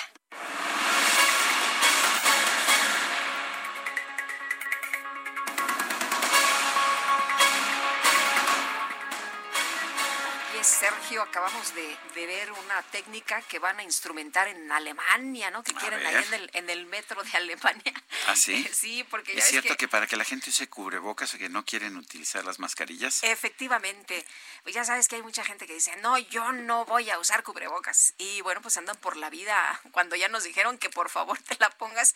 Y bueno, en el metro de Alemania dicen que no uses desodorante. Ah, pues no, entonces sí te pones cubrebocas. Y entonces pues ya te verás obligado, ¿no? Este huele re feo, pues mejor uso el... Eh, parece como del doctor Chunga, pero, pero es una propuesta ahí del metro. 9 con 51.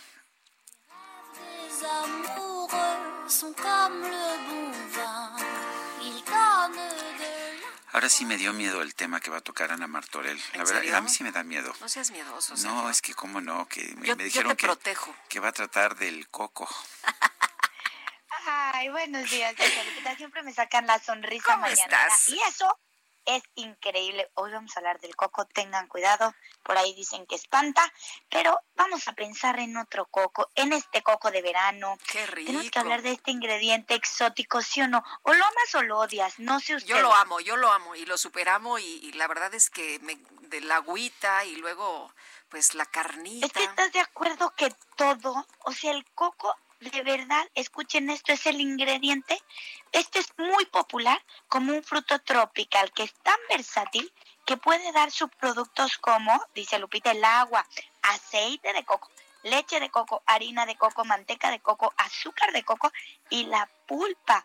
Hoy hacemos hasta chips de coco y el coco rallado que es indispensable para la repostería el coco tiene este aroma inconfundible que bueno, muchos lo usan para productos de cosmética, para cremas, es más, súbete a un taxi y muchos tienen el, el tipo como un pinito navideño con olor a coco. Yo tengo aromatizantes en mi casa olor a coco. De verdad, el coco es súper versátil. Lo que sí podemos decir es que el coco aporta muchos beneficios al organismo. Está lleno de antioxidantes, regula la presión sanguínea y disminuye el conteo de triglicéridos. Es rico en fibra, vitamina E, C y D. Eso sí, recomiendo el coco, ojo, tiene 100 calorías de pulpa, te van a aportar 342 eh, calorías al organismo. Siempre he dicho, todo en una cantidad razonable es bueno y el aceite de coco esto aporta. Y ojo, cuando cocinamos con aceite de coco, absolutamente toda nuestra comida sabe a coco. Entonces, es rico, sí, muy rico, pero ojo, cuidemos eh, lo que consumamos y consumámoslo con medida. En México tenemos que estar súper, súper orgullosos porque contamos con que este ingrediente en clima tropical se da muy bien así aquí. Así es que consumamos coco. Gracias, Ana Martorell. Se nos acabó el tiempo, 9 con 54. Nos escuchamos mañana. Hasta entonces, gracias de todo corazón.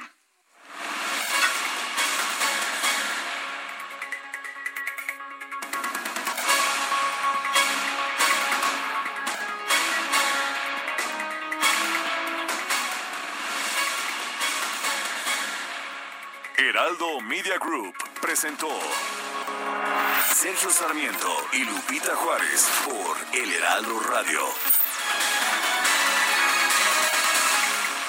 Heraldo Radio.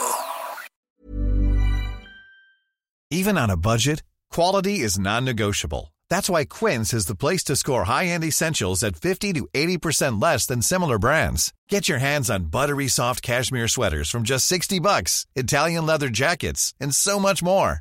And the best part about Quince, they exclusively partner with factories committed to safe, ethical and responsible manufacturing. Elevate your style without the elevated price tag with Quince. Go to quince.com/upgrade for free shipping and 365-day returns.